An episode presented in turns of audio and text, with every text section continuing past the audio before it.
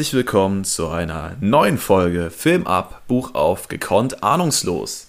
Euer vermeintlicher Lieblingspodcast, in dem es um Filme und Bücher geht. Und wie ihr natürlich als treue Hörer und Hörerinnen bereits wisst, äh, sind wir immer noch mitten im Bond-Franchise. Heute mit einem neuen Film, nämlich Diamantenfieber.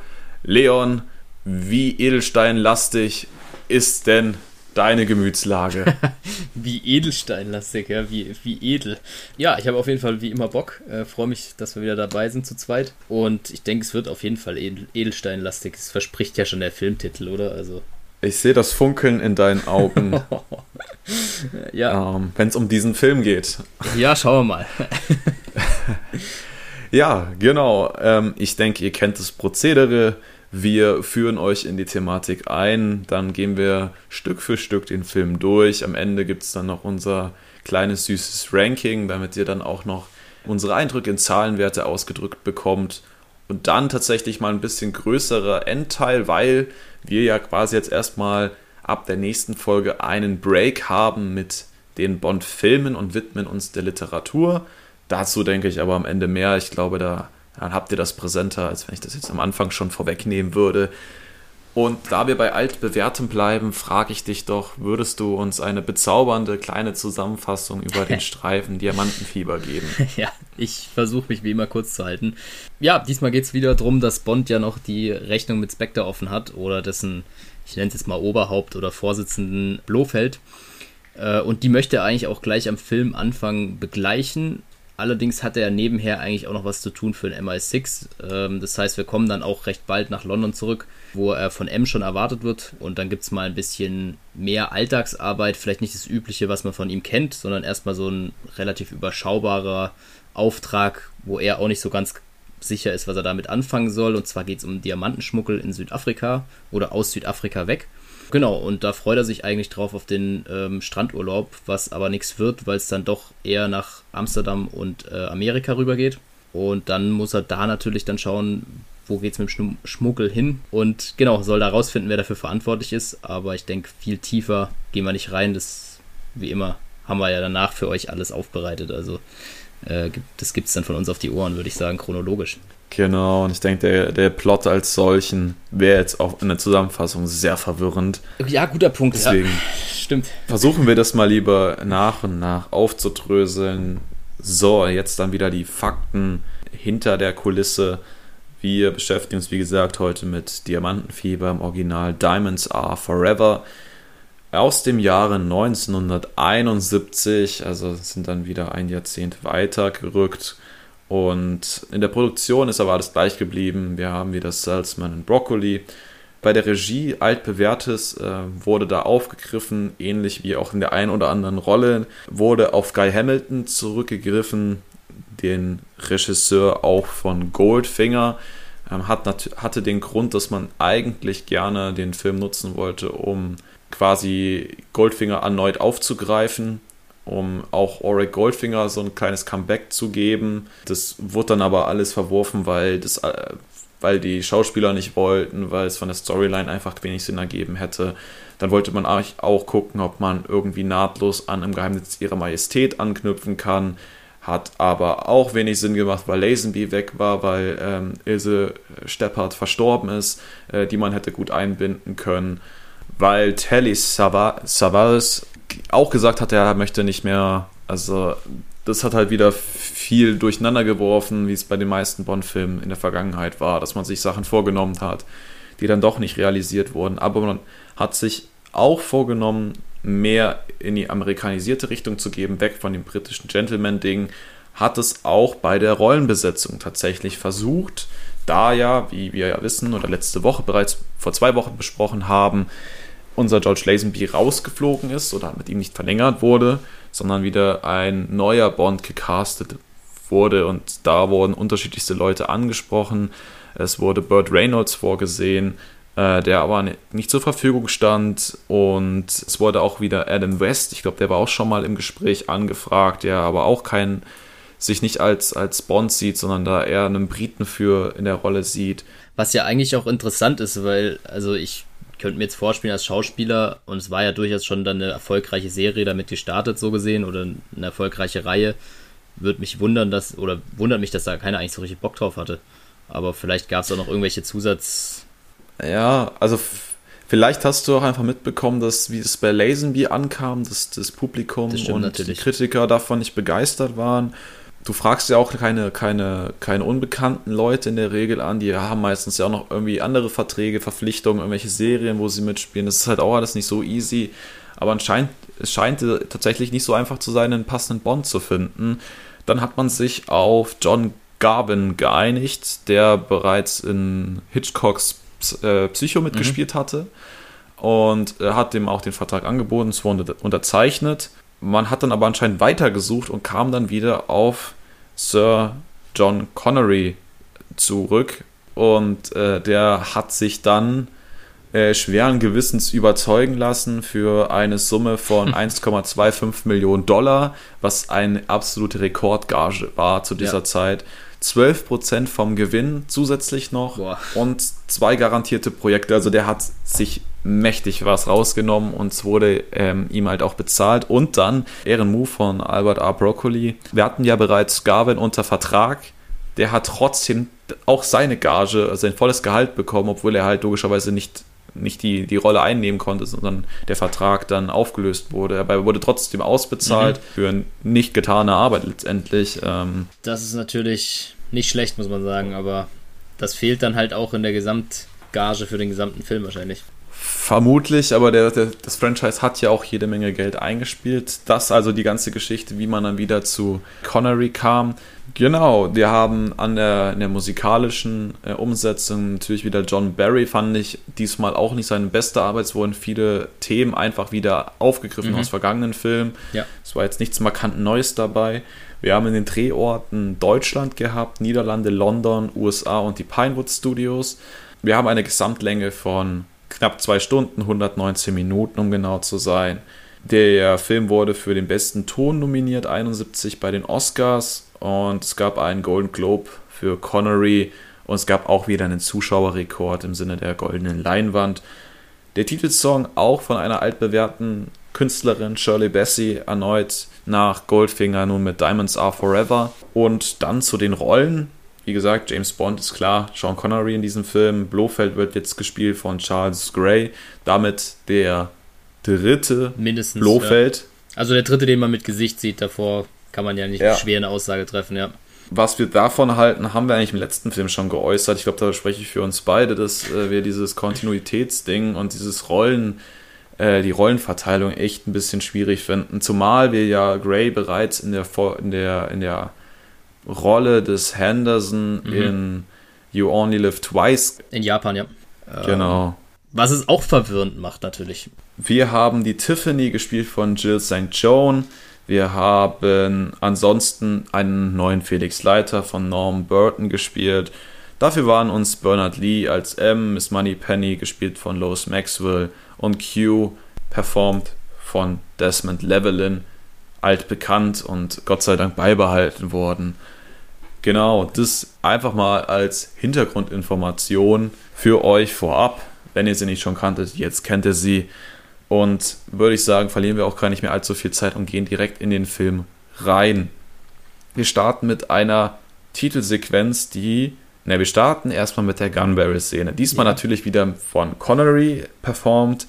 Klar, brauche ich nichts zu sagen. Wäre wär ein albernes Ding gewesen, hätte man die von Lazenby beibehalten. Aber meinst du, die haben das eigentlich neu aufgelegt oder haben die alte genommen von. Habe ich Connery? auch überlegt. Ich, ich, war aber zu faul zum Recherchieren ja, tatsächlich. Ich habe auch leider keine Infos dazu, aber ich glaube, die haben die alte genommen. Die Aufmachung, glaube ich, war eine andere. Also nicht die, nicht das, der Einspieler in der Kamera, sondern das, die, die, der Revolver oder die Verkleidung vom Revolver, glaube ich, Verlauf äh, wirkte etwas anders, ja, okay, aber ja, kann ich mir auch eingebildet haben. haben. So, dann spielen wir jetzt quasi zwei Jahre, müsste es nach im Geheimnis ihrer Majestät sein und bekommen mit, wie jemand, der uns momentan noch nicht gezeigt wird, einen asiatisch aussehenden Mann durch eine asiatisch wirkende, konstruierte Papierwand mhm. befördert. Die kam mir irgendwie ein bisschen bekannt vor aus Man lebt nur zweimal, aber ja. da waren wir schon drauf vorbereitet. Dieser, dieser, wie gesagt, Mann dann äh, da quer durch die Bude geprügelt wird und nach Blofeld gefragt wird, beziehungsweise Informationen über Blofeld als ein Aufenthaltsort. Was auch immer besagter Mann, der die Information erhalten möchte, bekommt diese nicht von ihm. Ja, ich glaube, er bekommt nur die Information Kairo das war das, was ich noch verstanden hatte. Und das habe ich aber auch erst beim zweiten Mal verstanden. Da war der Ton auch nicht so geil. Dann hat es für mich auch Sinn gemacht, dass er eben dann im nächsten Schritt, wie du gerade sagen wolltest, in einem Casino. Und dann gehe ich davon aus, dass es in Kairo war, von der Aufmachung her, von dem Typ dort. Dann beantwortet sich nämlich die Frage, wo es ist, nämlich in Kairo. Dort wird erneut ein dort ansässiger Mann nach Blofeld befragt, indem er über den Roulette-Tisch gezogen wird oder den Spieltisch auf jeden Fall. Und der gibt dann einen Namenpreis, meine ich. Ich habe extra da die Untertitel angeworfen, nämlich Marie. Also man ja. soll Marie diese befragen. Die hätte anscheinend mehr Informationen. Anscheinend kennt die besagte Person, ominöse Person, die auf der Suche nach Blofeld ist, ähm, nur eine einzige Marie und findet eine leicht bekleidete, beziehungsweise im Badeoutfit, Bikini bekleidete Frau, ja, die liegt aber nicht nur am Strand, sondern die räkelt sich dann schon. Also. Ja, genau, am, am Wasser. Und dann kommt tatsächlich Sean Connery als unser neuer James, neuer alter James Bond im Freizeitdress. Ja. Und stellt sich gleich mal ikonisch vor. Ganz genau. Das ist mal ganz ja, am Anfang, hat man selten. Das darf nicht fehlen. Und äh, ja, hilft er dann erstmal, als sie fragt, wie, wie sie ihm helfen kann. Er meinte, erstmal ein bisschen auspacken und reißt ihr das Bikini-Oberteil komplett vom ja. Oberkörper und schürt ihr damit die Luft ab, um an seine Informationen zu kommen. Weiß nicht, ob es das jetzt gebraucht ja, hätte. Weiß ich auch nicht. Hab, kam auch unerwartet, muss ich sagen. Also insofern haben sie mich schon überrascht, aber ich weiß nicht, er hätte auch seine Krawatte dafür nehmen können oder so. Hatte er eine an, hat er nicht, aber so als Beispiel. Weiß ich nicht, ob das so sein muss. Habe ich mich schwer getan mit, ja. Dann haben wir einen Szenenwechsel, also wir kriegen nicht mit. Also ich meine, ich hätten wir nichts mitbekommen, äh, wo, wo es ihn jetzt hin verschlägt und sehen dann einfach nur äh, quasi eine Gesichtsoperation oder einen Operationssaal mit mehreren Masken von Blofeld, von unserem neuen Al also neuen Blofeld quasi, womit da tatsächlich mal aufgegriffen wird, warum er jetzt vielleicht anders aussieht als im vorangegangenen Teil, mhm. weil er vielleicht auch sein. Äußeres geändert hat. Würde ja mal Sinn ergeben eine, eine Operation soll vorgezogen werden. Anscheinend äh, ist man darüber informiert, dass James Bond potenziell ihm auf, der, auf deren Fersen ist. James kommt dann zu diesem Ort, getarnt als Chirurg oder in der mhm, Rolle Oberarzt eines Chirurgs. So, ja. Genau, hat er, hat er jemanden ausgestaltet und dessen Position eingenommen, befindet sich dann in diesem Unterschlupf, höhlenartigen ja. Gebilde mit einem schätzungsweise Schlammbad oder ähnlichem. Ja, das habe ich auch. Ich habe nicht verstanden, was es sein soll, aber es war wie so eine dickflüssige Schlammmasse. Wo jemand drin liegt, man weiß nicht, wer es genau ist. Und dieser, diese Person, dieser Mann, der in dem Schlamm liegt, ist aber anscheinend trotzdem aufnahmefähig und richtet seine Pistole dann auf James. Braucht anscheinend aber ewig lang, um abzudrücken. Vorausgesetzt, das würde auch einfach so gut funktionieren, ja. je nachdem, wie. Nachdem die im Schlammbad mit drin war. Vielleicht auch ja, ein bisschen schwierig. Ja, wahrscheinlich die Mündung auch vollkommen ja. voll mit dieser Schlotze da, aber gut. Und ähm, James kann in der Zwischenzeit dann einfach mal Neil nichts, dir nichts äh, an den Schalter für den Schlammzulauf kommen und den betätigen, sodass einfach noch viel, viel mehr von dieser Grütze dann von, von, von der Decke regnet und äh, diesen Mann dann gänzlich unter sich begräbt. Dann nimmt James, da versucht das Gesicht rauszuziehen und mhm. sprüht es mal kurz mit Wasser ab, um die Person zu enttarnen. Ist uns aber gänzlich unbekannt, ja. wenn ich jetzt ja, das richtig das deuten ist mir darf. Auch nicht bekannt gewesen und war ja dann auch nicht mehr wichtig im Nachhinein, nachdem er die genau. da rauszieht und feststellt, dass die halt vermutlich dann erstickt oder ertrunken ist irgendwie falsch, glaube ich, aber erstickt, sagen wir mal, ähm, mhm. in diesem Becken ist. Dann kommt der tatsächliche Blofeld mit zwei Wachen in den Raum und stellt James der Mann sollte ein Doppelgänger von Blofeld werden, konnte es dann dementsprechend nicht mehr, weil James ihn daran gehindert hat. Und ja, die Männer sollen ihn quasi durchsuchen. Nicht, dass er da noch irgendwie seine Gadgets ausprobiert. Das Blöde ist, dass in seinem Jackett, ich weiß, was eine Art Mausefalle ja, ich wollte, oder ich so. Ich wollte gerade sagen, eine Mausefalle trifft es am besten eigentlich, weil es klemmt so die Finger ein wie so eine Mausefalle. Es wird allerdings blutig dann bei den Händen. Also haut vielleicht noch mal ein bisschen mehr rein. Ja, greift einer der Wachen blöderweise rein, ist dadurch abgelenkt. Äh, die andere wird dann auch äh, kurzerhand mit Chirurgmessern, glaube ich. Äh, ja, Skalpellen sind es, glaube ich, genau. Skalpellen, genau. Massakriert, sagen wir mal. Ganz gut beworfen und dementsprechend dann auch hingerichtet. Und dann bleibt am Ende nur noch Blofeld, der mit der Operationslampe K.O. gehauen wird. Das fand ich sah ein bisschen behäbig aus irgendwie. Aber ja, es hat seinen Zweck getan. Er wird dann auf diese Liege buxiert und mit dieser Fahnenliege in ein heißes Sah auch wieder so ähnlich aus wie dieser Schlammzeug, nur dass es ja. quasi wie so ein bisschen gekocht oder geblubbert hat in so einem extra Tümpel. In eine, so eine andere Matschepampe auf jeden Fall reingefahren. Und äh, das Ding kann man anscheinend dann noch weiter behitzen in astronomische ja. Höhen. James verabschiedet sich von Blofeld dann mit den Worten Fahrt zur Hölle. Die Katze jault dann auch noch auf. Ja, genau. Genau, und dann gibt es einen Cut in die Titelsequenz und zum Titelsong. Genau. Was, ich, was mir dazu einfällt, bevor wir jetzt zur Titelsequenz äh, durchstarten, ist, dass man ja da irgendwie diesen Rachefeldzug von Tra äh, an Tracy oder wegen Tracy äh, auf dem letzten Teil quasi aufgreift. Mhm, ja, ist natürlich ja. super schwierig, wenn der Darsteller dann wechselt. und ja, ja, ich, ich fand es auch ganz cool gemacht, weil wir jetzt wieder einen anderen Bond hatten, ihn vorher, ich meine, man konnte sich dann schon bald denken, wer da nach Blofeld fragt, aber es fand ich auch mal ein keine schlechte Idee, da den Kopf erstmal außen vor zu lassen oder das Gesicht. Ja, aber ich, wie gesagt, ich tue mich nach wie vor halt schwer damit, wenn da der Schauspieler wechselt von wichtigen Positionen. Beim Felix hatten, Felix Leiter hat das ja auch schon besprochen, aber das ist nochmal ein bisschen was anderes, weil der meistens nicht so zentral ist. Aber beim Blofeld. Aber du hast es gut erklärt mit der Gesichts-OP, also das finde ich eigentlich einen plausiblen Gedanken. Vielleicht hat er ja, selber auch eine. eine was mich halt einfach stört, ist, dass es äh, vor, vor zwei Filmen halt der Henderson gewesen ist. Ja, so, also, guter Punkt. Und ich habe aber damals witzigerweise gedacht, könnte ich mir eigentlich gut als Bösewicht vorstellen, weil ich fand, in diesen fünf Minuten, die er da Bildschirmzeit hatte, wenn überhaupt, hat er es echt ganz gut gemacht und fand ich, hat er schauspielerisch gut abgeliefert, aber ihn jetzt als Blofeld zu sehen, weiß ich nicht. Vor allem, weil er dann so gesehen auch die Seiten gewechselt hat.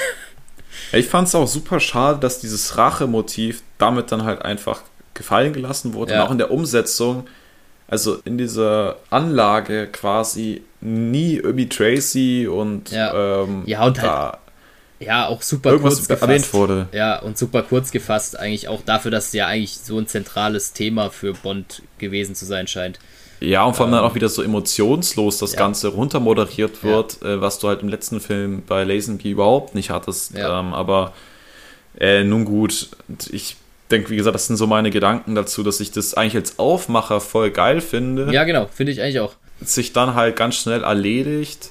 Gut, wir wissen ja dann später, ähm, es hat sich nicht ganz erledigt, aber äh, dieses eigentliche Motiv wird komplett fallen gelassen oder überhaupt nicht erwähnt. Und, ja, es ist eigentlich nur so, dass es halt wie wenn man es auf einer Liste abhaken müsste, so ja, okay, Blofeld ist jetzt auch raus, können wir abhaken, gehen wir über zum nächsten Punkt. Und ich finde, es vergisst ja. so das, was eigentlich davor war, was in, im vorherigen Film ziemlich gut aufgebaut wurde, eigentlich. Auch mal mit so ein bisschen mehr Charakter von den Personen. Kommt da ein bisschen zu kurz, würde ich sagen. Gut. Titelsequenz, deine Gedanken hat mich jetzt nicht vom Ocker gehauen, ehrlich gesagt. Ich fand es jetzt nicht schlecht so, ähm, aber es war jetzt auch nicht wirklich was Neues dabei. Und mit dem Song habe ich mich auch wieder schwer getan, den ich schon eingängig fand. Wir hatten es letztes Mal schon besprochen für so einen Agentenfilm. Ich weiß nicht, dafür ist er mir so ein bisschen zu schwierig zu beschreiben, aber nicht so richtig passend einfach. Aber mhm. vielleicht siehst du das ja anders. Äh, bitte Klär mich auf. Zum Song direkt finde ich gar nicht so schlimm. Ähm, ist, wie du schon sagst, sehr, sehr eingebend. Und ja, es ist ähnlich wie der Goldfingers-Theme. Also es ist äh, dieses Shirley Bassey-Ding, das ist schon ganz ordentlich und beschreibt auch, glaube ich, du kriegst auch eine ganz gute Charakterbeschreibung dann von der Tiffany irgendwie so unterschwellig, dieses Diamantending, was da mhm. aufgegriffen wird. Finde ich gar nicht schlecht. Was mich eher stört, ist die Visualisierung, wie so häufig, nämlich, dass du da dieses Diamantending einfach so maximal unter die Nase gerieben ja. bekommst ähm, sei es durch Accessoires bei den Frauen oder sei es äh, das Accessoire von der, von der Katze da.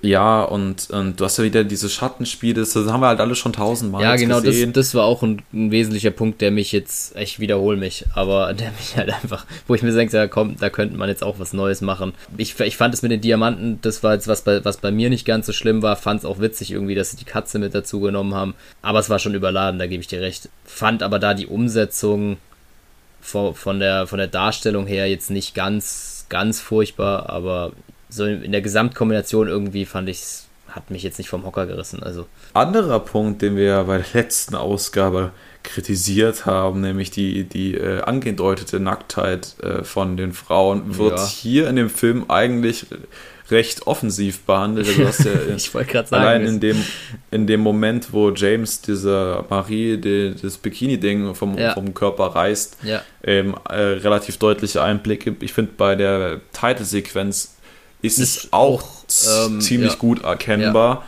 Ähm, und später gibt es auch noch mal die ein oder andere Szene. Ja, also das ist auch noch so ein Kommentar, den ich mir mhm. aufgeschrieben habe. Und das das, witzigerweise habe ich das auch, ist mir das auch aufgefallen, wo, wo ich es geschaut habe, weil wir das ja letztes Mal erst thematisiert hatten. Und ich tatsächlich ja die Filme nicht kenne. Insofern ähm, hätte man jetzt ja sagen können, als wusste er ja und hier irgendwie einen Anteaser machen können, aber tatsächlich. Nee, hatte ich auch nicht mehr so präsent tatsächlich. Aber es war auffälliger als bei den vorherigen Filmen, finde ich. Ist äh, auffälliger, aber es ist immer noch nicht wirklich so, als wäre es dir vollkommen egal. Also du versuchst es schon irgendwie nicht absichtlich voll in die Kamera, auch wenn es die ganze Zeit thematisiert. Ähm, irgendwie nicht oder damit zu spielen, so dass man da versucht, so das unabsichtlich aussehen zu lassen. Das kann natürlich auch, mhm. auch sein.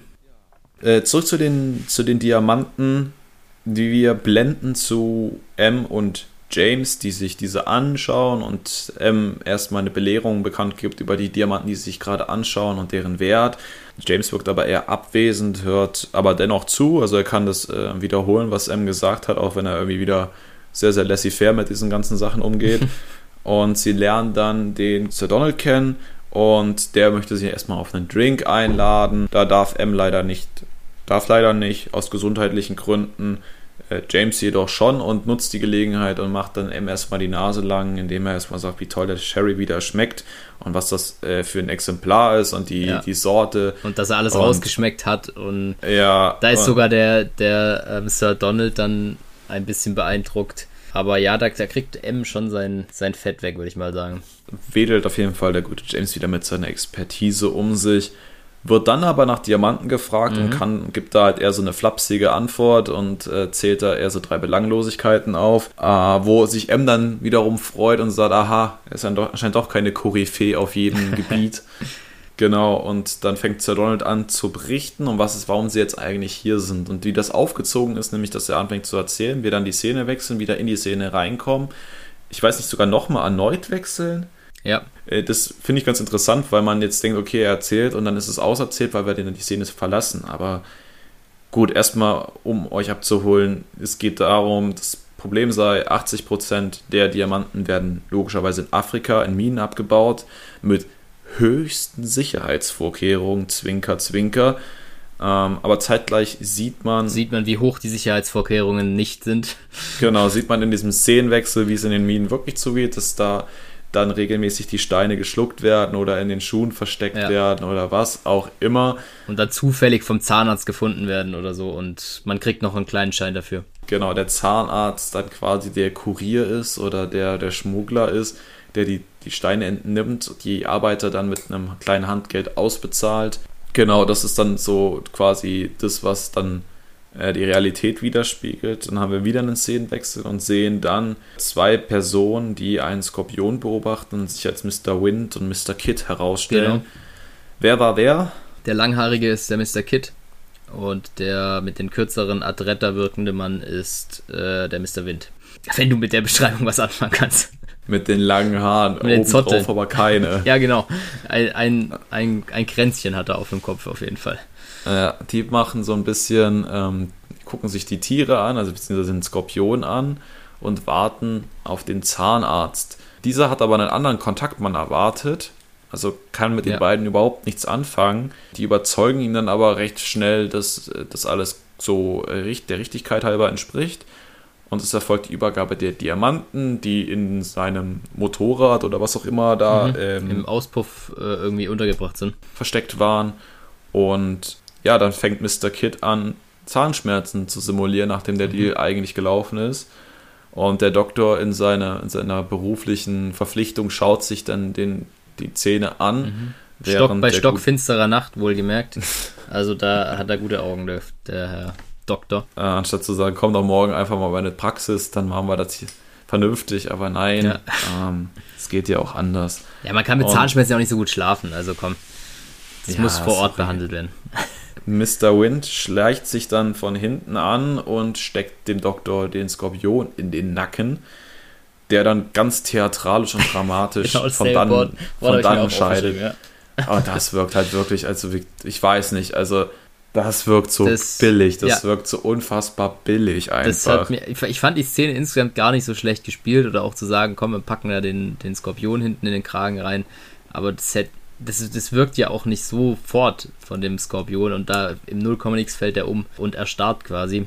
Das hätte man sicher besser machen können. Ja, das glaube ich aber auch. Die Szene ist noch nicht vorbei. Die beiden äh, übergeben dann dem Helikopterpilot, nämlich dem eigentlichen Kontaktmann des Doktors, die Steine, der auch erst ein bisschen verwirrt ist, aber dann die Steine nimmt und fliegt.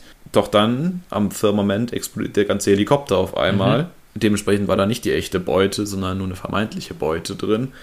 Und äh, die beiden kommentieren das mit den Worten, wenn Gott gewollt hätte, dass der Mensch fliegt, da hätte er ihm Flügel gegeben. Mhm. Und gehen Händchen haltend von ja. dannen in den, in den Nacht, in die Nacht, nächtliche Wüste eigentlich. Ich weiß ja auch nicht, wo die hin wollen. Die hatten ja auch kein Fahrzeug dabei. Aber vielleicht haben sie sich gegenseitig und halten dann durch bis dahin. Ganz skurrile Szene, vor allem, oder beziehungsweise zwei ganz skurrile mhm. ähm, Persönlichkeiten, ja. wo man ja auch bis zuletzt gar nicht weiß, wo die hingehören. Ja, nicht so also, richtig, ne? Nee. Und ich finde insgesamt die Idee eigentlich ganz cool, da so ein Duo mal aufzustellen als äh, ja, vielleicht auch irgendein Stück weit Gegenspieler von Bond. Das ist ja jetzt, könnte man jetzt vielleicht daraus schon so ein bisschen schließen. Und auch die schauspielerische Leistung, um es vielleicht vorwegzunehmen, finde ich von denen eigentlich nicht schlecht. Nur ich glaube, den Auftrag, den die von, von den Drehbuchautoren gekriegt haben, der ist so ein bisschen, bisschen drüber. Ich finde, es wird da schon das erste Mal so ein bisschen ersichtlich, dass es äh, vielleicht ein bisschen überzeichnet ist, aber mhm. äh, ich denke, da kommen wir noch ein paar Mal drauf zu sprechen. Ja. Wie gesagt, dann sind wir wieder bei Sir Donald, der seine Geschichte oder seine Erzählung beendet, ähm, nämlich damit, dass es das Problem ist, dass immer mehr Diamanten verloren gehen. In den letzten beiden Jahren sind die Verluste extrem angestiegen, aber es sei noch nichts auf dem Markt erschienen von den verloren gegangenen Diamanten, was zwei Schlüsse zulässt, nämlich die Angst davor, dass alle Diamanten dann zu Dumpingpreisen angeboten werden, mhm. um den Markt zu drücken, oder als Erpressungsmittel, um genau das äh, ja, dieses anzudrohen und äh, präventiv halt verhindern zu lassen für eine Summe. Ja. Und dann stellt sich einfach die Frage, wer hortet die Diamanten, weil man davon ausgeht, es ist äh, eine Person oder eine Organisation, die dahinter steckt. Doch, dann haben wir wieder die Szene, dass wir nämlich von Sir Donald weggehen, sind jetzt in einer Schule irgendwo in Afrika. Ja.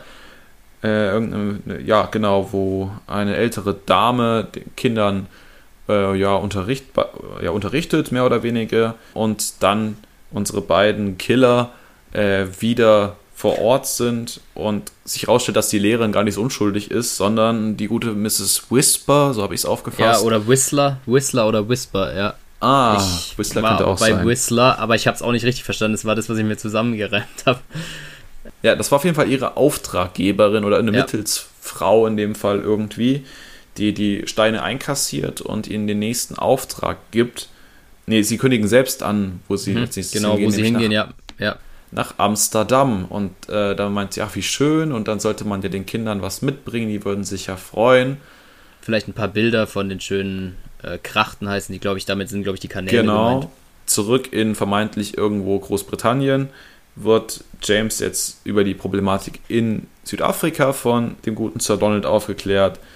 Der denkt, okay, dann werde ich jetzt wohl dahin genau. versetzt oder soll er hinreisen? Freut sich eigentlich schon sie, drauf. Ja, nee, du gehst aber nach Holland. Der fragt natürlich, ja, wieso denn das jetzt auf einmal? Ja, weil da der ein Profischmuggler ist, den wir, den der MI6 oder die Regierung im Fadenkreuz hat, nämlich der Peter Franks. Ja, genau. Der fährt demnächst nach Amsterdam und den schnappen wir uns an der, an der Grenze und den ersetzt du quasi. Gesagt, getan. Wir sehen dann äh, Franks, der zur Passkontrolle am was ist das der Name? Ja, an der Fähre. Ja, an der Fähre am, wahrscheinlich. Hovercraft. genau. Ja, äh, ich denke, geh mal davon aus, dass da halt die, der letzte Hafen ist in England und du sozusagen da dann auch das Zeug verzollen und Einreise, Ausreise hast, ja. Genau, wir sehen nur, wie Franks in dieses Zollhaus reingeht. Wir sehen dann im gleichen Zug, wie Moneypenny rausgeht. und James bereits im Auto sitzt. Was mit Franks ja. passiert, erfahren wir später. Und äh, dann gibt es tatsächlich diesmal nur eine ganz kurze Auseinandersetzung der beiden, oder was heißt Auseinandersetzung, Gespräch der beiden vielmehr, mhm. wo es letztendlich darum geht, dass Moneypenny meint, äh, so ein Diamant hätte sie gern auf einem Ring. Natürlich. Von James aus Holland. Und der meinte, ja, äh, eine Tulpe, Tulpe könnte, könnte er sich vielleicht vorstellen mitzubringen. Ja. Was tatsächlich, ich, also wie gesagt, mit dieser Tracy-Geschichte im Hintergrund recht geschmacklos ist, weil. Stimmt. Ja. Ja, Gut, wenn es zwei glaub, Jahre schon wieder her ist, muss man sich ja nach neuen Optionen umsehen, aber ähm, ja, finde ja, finde ich eigentlich auch schwierig. Aber das war ja auch letztes Mal im letzten Film schon so ein bisschen so, wobei sie da eigentlich ganz gut getrennt hatten. Ähm, aber das war dann auch schon der ganze Moneypenny-Auftritt, wenn ich mich jetzt nicht ganz schwer täusche. Aber sie war mal im Außeneinsatz, hatten wir jetzt auch nicht immer. Äh, James fährt dann auf den Hovercraft mhm. und das äh, Bond-Theme spielt und zeigt, wie diese Überfahrt dann vonstatten geht, beziehungsweise der erste Teil der Überfahrt. Wo ich mich frage, sind diese Dinger wirklich noch im Einsatz? Ich glaube, im Einsatz nicht mehr. Ich habe mich auch gefragt, von wann bis wann es denn die gab. Diese Luftkissenboote heißen, glaube ich, auf genau. Deutsch würde ich es jetzt, oder so hätte ich es dann ja, eingeordnet. Fand ich eigentlich ein cooles Gadget. So ich finde die auch sehr Zeit. futuristisch und geil. sehr cool. Aber ich ich wüsste jetzt nicht, wo heutzutage noch irgendwo was fährt tatsächlich. Also ich glaube, da. Ich habe mich dann auch gefragt, warum wurden die ausgemustert? Sind die so unfortschrittlich oder so ineffektiv? Aber ich fand, es war auf jeden Fall geil für den Film. Also das hat mir ganz gut gefallen. Dann sind wir in Amsterdam und sehen eine dieser Krachten oder Kanalfahrten aus dem Tourismus äh, gefährt und sehen dann, wie eine Wasserleiche aus dem Fluss geholt wird der Verdacht, also es wird nicht ganz klar, finde ich, fällt dann aber auf die Mrs. Äh, Whisper oder Whistler, je nachdem, ja. wie sie dann wirklich heißt. Es wird absolut nicht klar. Ja, okay. ich bin aber ich habe es mir so erschlossen, es macht äh, aber ja, in der Geschichte einfach keinen gedacht. Sinn, weil die zwei, die zwei äh, äh, süßen Mäuse da sie dann ja fotografieren äh, das Geschehen und sprechen noch darüber, wie, wie sehr sich die Kinder dann ja. über diese Erinnerung freuen. Genau, würden. Wie, wie nett der, doch der Mr. Kid wäre, dass er jetzt noch ein paar Fotos macht, die er den mitbringt. Das, und deshalb genau. müsste ja eigentlich die Frau Whistler oder Winster oder wie sie heißt, eigentlich ja noch geben. Weil sonst gibt es ja auch, es sah jetzt nicht so aus, als wäre das eine Schule mit 20 Klassen. Ja, nein, aber ich glaube tatsächlich, also es macht halt keinen Sinn, weil. Ich finde, man erkennt aber sie auch nicht, wo sie aus dem Wasser gezogen wird. Oder sie hat jetzt auch nee, kein so, so bleibendes richtig. Bild hinterlassen, dass man sagt, aber oh, ja, ich glaube, es wird später nochmal deutlich, glaube ich, mit einem Satz, dass sie es tatsächlich war. Ich habe einfach nur das Problem damit, wie kam sie denn jetzt um Gottes Willen in die ja, auch warum? Niederlande? Dann hätten die anderen zwei ja nicht dahin müssen. Ja, sie wusste ja gar nichts davon bis zu dem Moment. Andererseits, ich, ich weiß, wo das nachher noch aufgegriffen wird, dass eine ältere Dame gekommen ist nach Amsterdam. Da können wir gleich auch nochmal drüber reden. Wie gesagt, ich würde es mal so hinnehmen, ansonsten macht für mich das keinen Sinn, weil auf wen soll es dann sonst deuten? Ähm, ja, oder wie, ja genau, es wäre noch random, ähm, noch mehr random eigentlich. James ist jetzt als Peter Franks und bleibt jetzt auch tatsächlich sehr, sehr lange in der Rolle des mhm. Peter Franks. Das hat das erste Mal wirklich mit seiner, mit seiner äh, Fake-Identität gut geklappt, würde ich sagen. Im Vergleich zu zum Beispiel Man lebt nur zweimal, da ist das ja recht belanglos gewesen und jeder mhm. wusste sofort, dass es halt nicht so ja, ist. Stimmt. Diesmal tatsächlich schon und äh, der gute Peter Franks in Anführungsstrichen klingelt dann bei einer T-Case in Amsterdam. Wird dann auch eingelassen. Mhm. Und in dem Raum wartet dann eine leicht bekleidete Frau, die gerade noch ins Nachbarzimmer reingeht und sagt, sie zieht sich erstmal um. Was sich dann auch in Grenzen hält, was umziehen bedeutet. Ja, die, ha die Haare auf jeden Fall. Ja. Ähm, das Problem, was ich da sehe, warum macht sie das denn nicht, bevor er überhaupt drin ist? Also, ja, sie, weiß, sie hat ja auch schon die Tür offen stehend, sodass er einfach reinlaufen kann, quasi. Hm. Äh, sie steht ja nicht mal an der Tür und erwartet irgendwie ihre, ihren Gast. James fragt dann, wo Mr. Case ist und äh, sie sagt halt, nee, das T steht für Tiffany, mhm. woraum dann gefragt, also geht es dann quasi darum, warum sie Tiffany heißt, weil sie in, bei Tiffany's geboren wurde und dann meinte er noch recht charmant, na, können sie ja froh sein, dass sie nicht bei Woolworth geboren yeah. wurden. Äh, das fand ich tatsächlich ganz lustig. Die gute Tiffany hat dann aber lediglich die Perücke gewechselt, wie du schon richtig sagtest, also an, an Kleidung wurde es nicht mehr. Mhm. Und es ist schon aufs Minimum reduziert, so gesehen, also um das vielleicht noch dazu zu bringen. Das stimmt. Und James hat sich währenddessen mal wieder selbst an Getränken bedient. Und dieses wird ihm dann, also das Glas mit seinem Getränk wird ihm abgenommen und ebenfalls in den Nebenraum mhm. gebracht, wo es dann auf Fingerabdrücke untersucht genau, wird. Genau, unter dem Vorwand, er möchte doch sicher Eis haben. Also Mhm. Bond wittert da erstmal nichts oder vielleicht doch, nee. aber in dem Moment nicht. Genau, und da hat sie dann aber eine ganz gute Apparatur und äh, Ja, Analyse, sie ist dann top ausgestattet. Ähm, ja. Genau, kann dann im Kleiderschrank quasi die Fingerabdrücke von der ursprünglichen äh, Peter Franks Daumengeschichte ja. angucken und die jetzt neue, die dann perfekt übereinstimmen tatsächlich. James bemerkt dann später, als er sein Glas wieder hat, die Pulverrückstände an seinem Glas und kann dann eins und eins zusammenzählen. Währenddessen sich dann Tiffany zum dritten Mal umgezogen hat. Zum zweiten ja. Mal? Ja, sehr, ja, zum zweiten Mal. Dritte Frisur, zweite Mal ja, umziehen. So. Genau. Äh, und hat jetzt rote Haare. Und dann geht es endlich ums Geschäft, nämlich James soll Diamanten nach LA schmuggeln. 50.000 Karat für 50.000 genau. Riesen. Das ja. klingt ja ganz okay. Aber es kriegt noch nicht mehr Informationen, es soll jetzt auch noch nicht losgehen direkt. James zieht dann in, im Hotel seinen falschen Fingerabdruck quasi von der Haut und bedankt sich bei Q für diese spitzfindige Idee, dass das hat sich anscheinend ausgezahlt. Ja. Also perfekt Seine vorbereitet. Neue Erfindung. Da lobt er ihn zum ersten Mal eigentlich so richtig, mal ganz abgesehen davon. Äh, außer vielleicht im letzten Film, wo sie sich so ein bisschen freundschaftlich näher kamen, ganz am Ende auf der mhm. Hochzeit. Aber da lobt er mal seine ähm, Dinge, die er entwickelt hat, zum ersten Mal so richtig und sagt so, hey, war geil, hat sich gelohnt, gute Idee. Genau. Und was da nicht so gut ist, ist nämlich die Information, dass äh, der gute, der originale Peter Franks quasi entkommen ist aus der Haft, was auch immer, ja. des MI6. Und äh, James hört dann gar, gar nicht mehr weiter zu, sondern ist schon aus dem Hotel verschwunden, weil er eins und eins zusammenzählt und genau weiß, dass der originale Franks jetzt dann ähm, Tiffany aufsuchen möchte. Ja, dann sehen wir, wie der richtige Peter Franks quasi auch zu dem Haus von Tiffany geht. Und James steht dann an der Treppe und knutscht mit sich selbst, um so seine Tarnung aufrechtzuerhalten. Finde ich aber witzig, so aus Agentensicht mal so, so, so ein relativ einfacher, altbekannter Trick mal anzuwenden. Ja. Das gibt dem Ganzen wieder so ein bisschen mehr Agentenfeeling, finde ich. Fand ich jetzt nicht schlecht. Ich weiß nicht, ob es das gebraucht hätte. Ja, das weiß ich auch. Es war stockdunkel. Also, wenn ja. er sich irgendwo hinter irgendeiner Ecke versteckt hätte, hätte man ihn auch nicht gesehen.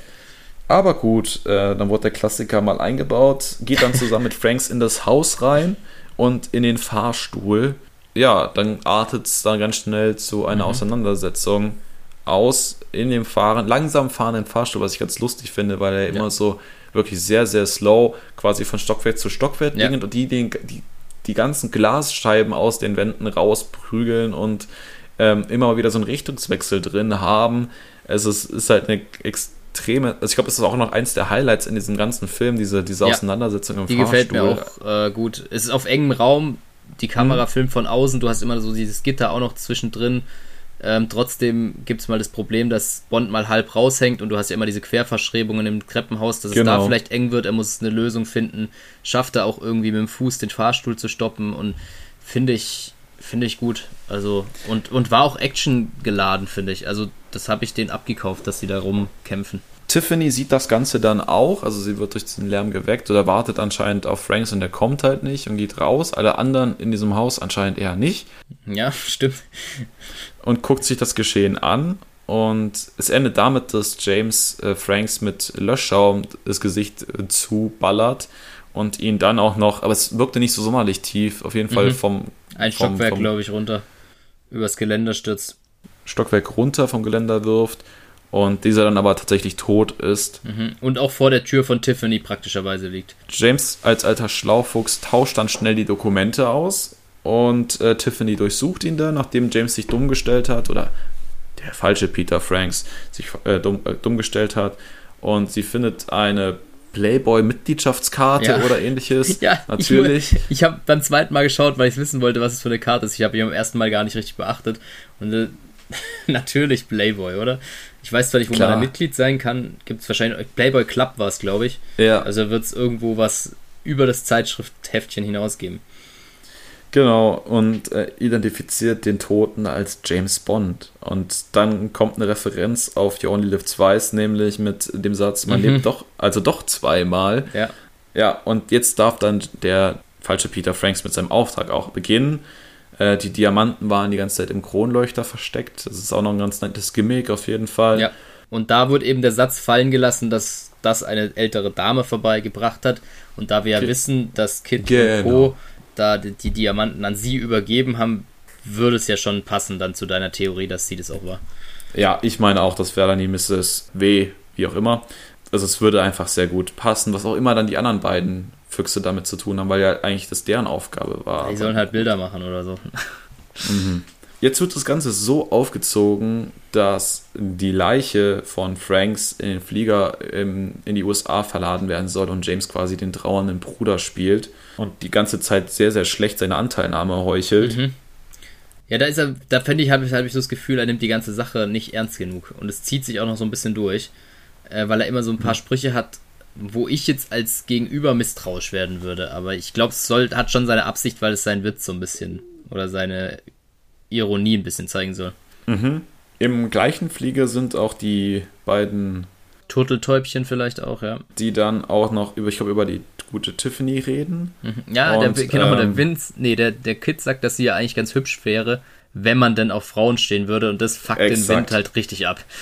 Also wir hatten ja, wir hatten ja die These bei Goldfinger der, der Homosexualität bei, bei der guten Pussy Galore. Hier kriegst ja. du es quasi reingeprügelt.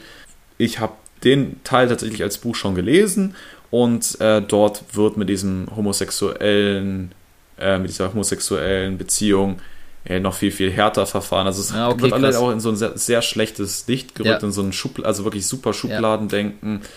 Ja. Äh, Finde ich nicht so schön. Ähm, nee, kann ich verstehen. Ich fand ich fand es so schon ein bisschen, bisschen drüber an der einen oder anderen Stelle. Also ich glaube, das darf man auch jetzt schon vorwegnehmen. Das, ja, finde ich schade, wenn es nicht, klar, damals hat man vielleicht noch eine andere Sicht drauf gehabt. Das ist zwar keine Entschuldigung, aber ich finde so, vor allen Dingen aus heutiger Sicht, ist schon sehr, ja, abstoßend eigentlich darüber berichtet oder gezeigt, wie das gezeigt wird. Aber ich glaube sogar, dass es, der Film kam ja 71 raus, ich glaube bis 1990 galt Homosexualität in den USA oder in England, ich weiß es nicht, auch noch als äh, strafbar tatsächlich. Ja, ja. Also, also zumindest in verschiedenen Ländern auf jeden Fall, ja. Ja, dafür dann, dann doch sehr fortschrittlich, aber wie gesagt, das Bild, was da geschaffen wird, ja, Finde ich so semi-geil tatsächlich. In den USA angekommen mit dem Flieger, soll James zum Sarg mitkommen und wird dort dann von unserem neuen Felix Leiter erwartet. Was heißt neuer Felix Leiter? Die Rolle ist einfach neu besetzt, aber es mhm. ist bei Felix auch nichts gänzlich Neues. Nee, war bisher jedes Mal in jeder Folge ein anderer Schauspieler. Und dieser sucht sich einen Wolf an der Leiche ab, nämlich er möchte gerne wissen, wo die Diamanten sind, weil er also weil er weiß, dass sie irgendwo versteckt sein sollen, aber er findet sie nicht. Und dann sagt James, ja, da kannst du lange suchen, die liegen im Magen-Darm-Trakt. So, und dann wird, ihm, wird er schon darauf hingewiesen, dass äh, ein Leichenwagen da auf ihn wartet, der äh, die Leiche abtransportieren soll und man das alles zu diesem abgekaterten Spiel mhm. auf jeden Fall gehört. Mhm. Man aber jetzt nicht mehr genau weiß, wer jetzt wo dazugehört, weil anscheinend ja Mr. Kidd und Mr. Wind ja nicht zur Seite von Tiffany gehören irgendwo. Mhm. Ja, gut, auch nicht zu Mr. Mrs. Whisper, Whistler, wie auch immer. Ja. Und man jetzt auch nicht weiß, wo, also jetzt müssten ja theoretisch dieses Bestattungsunternehmen zu der Seite von Tiffany und Co. gehören, quasi als deren höher gesetzten Auftraggeber, wie auch immer. James steigt auf jeden Fall in diesen, in diesen Leichenwagen ein, zusammen mit der Leiche und fährt mit so einer sehr unangenehmen Stimmung in diesem, äh, in diesem Fahrzeug zu einem Bestattungsunternehmen.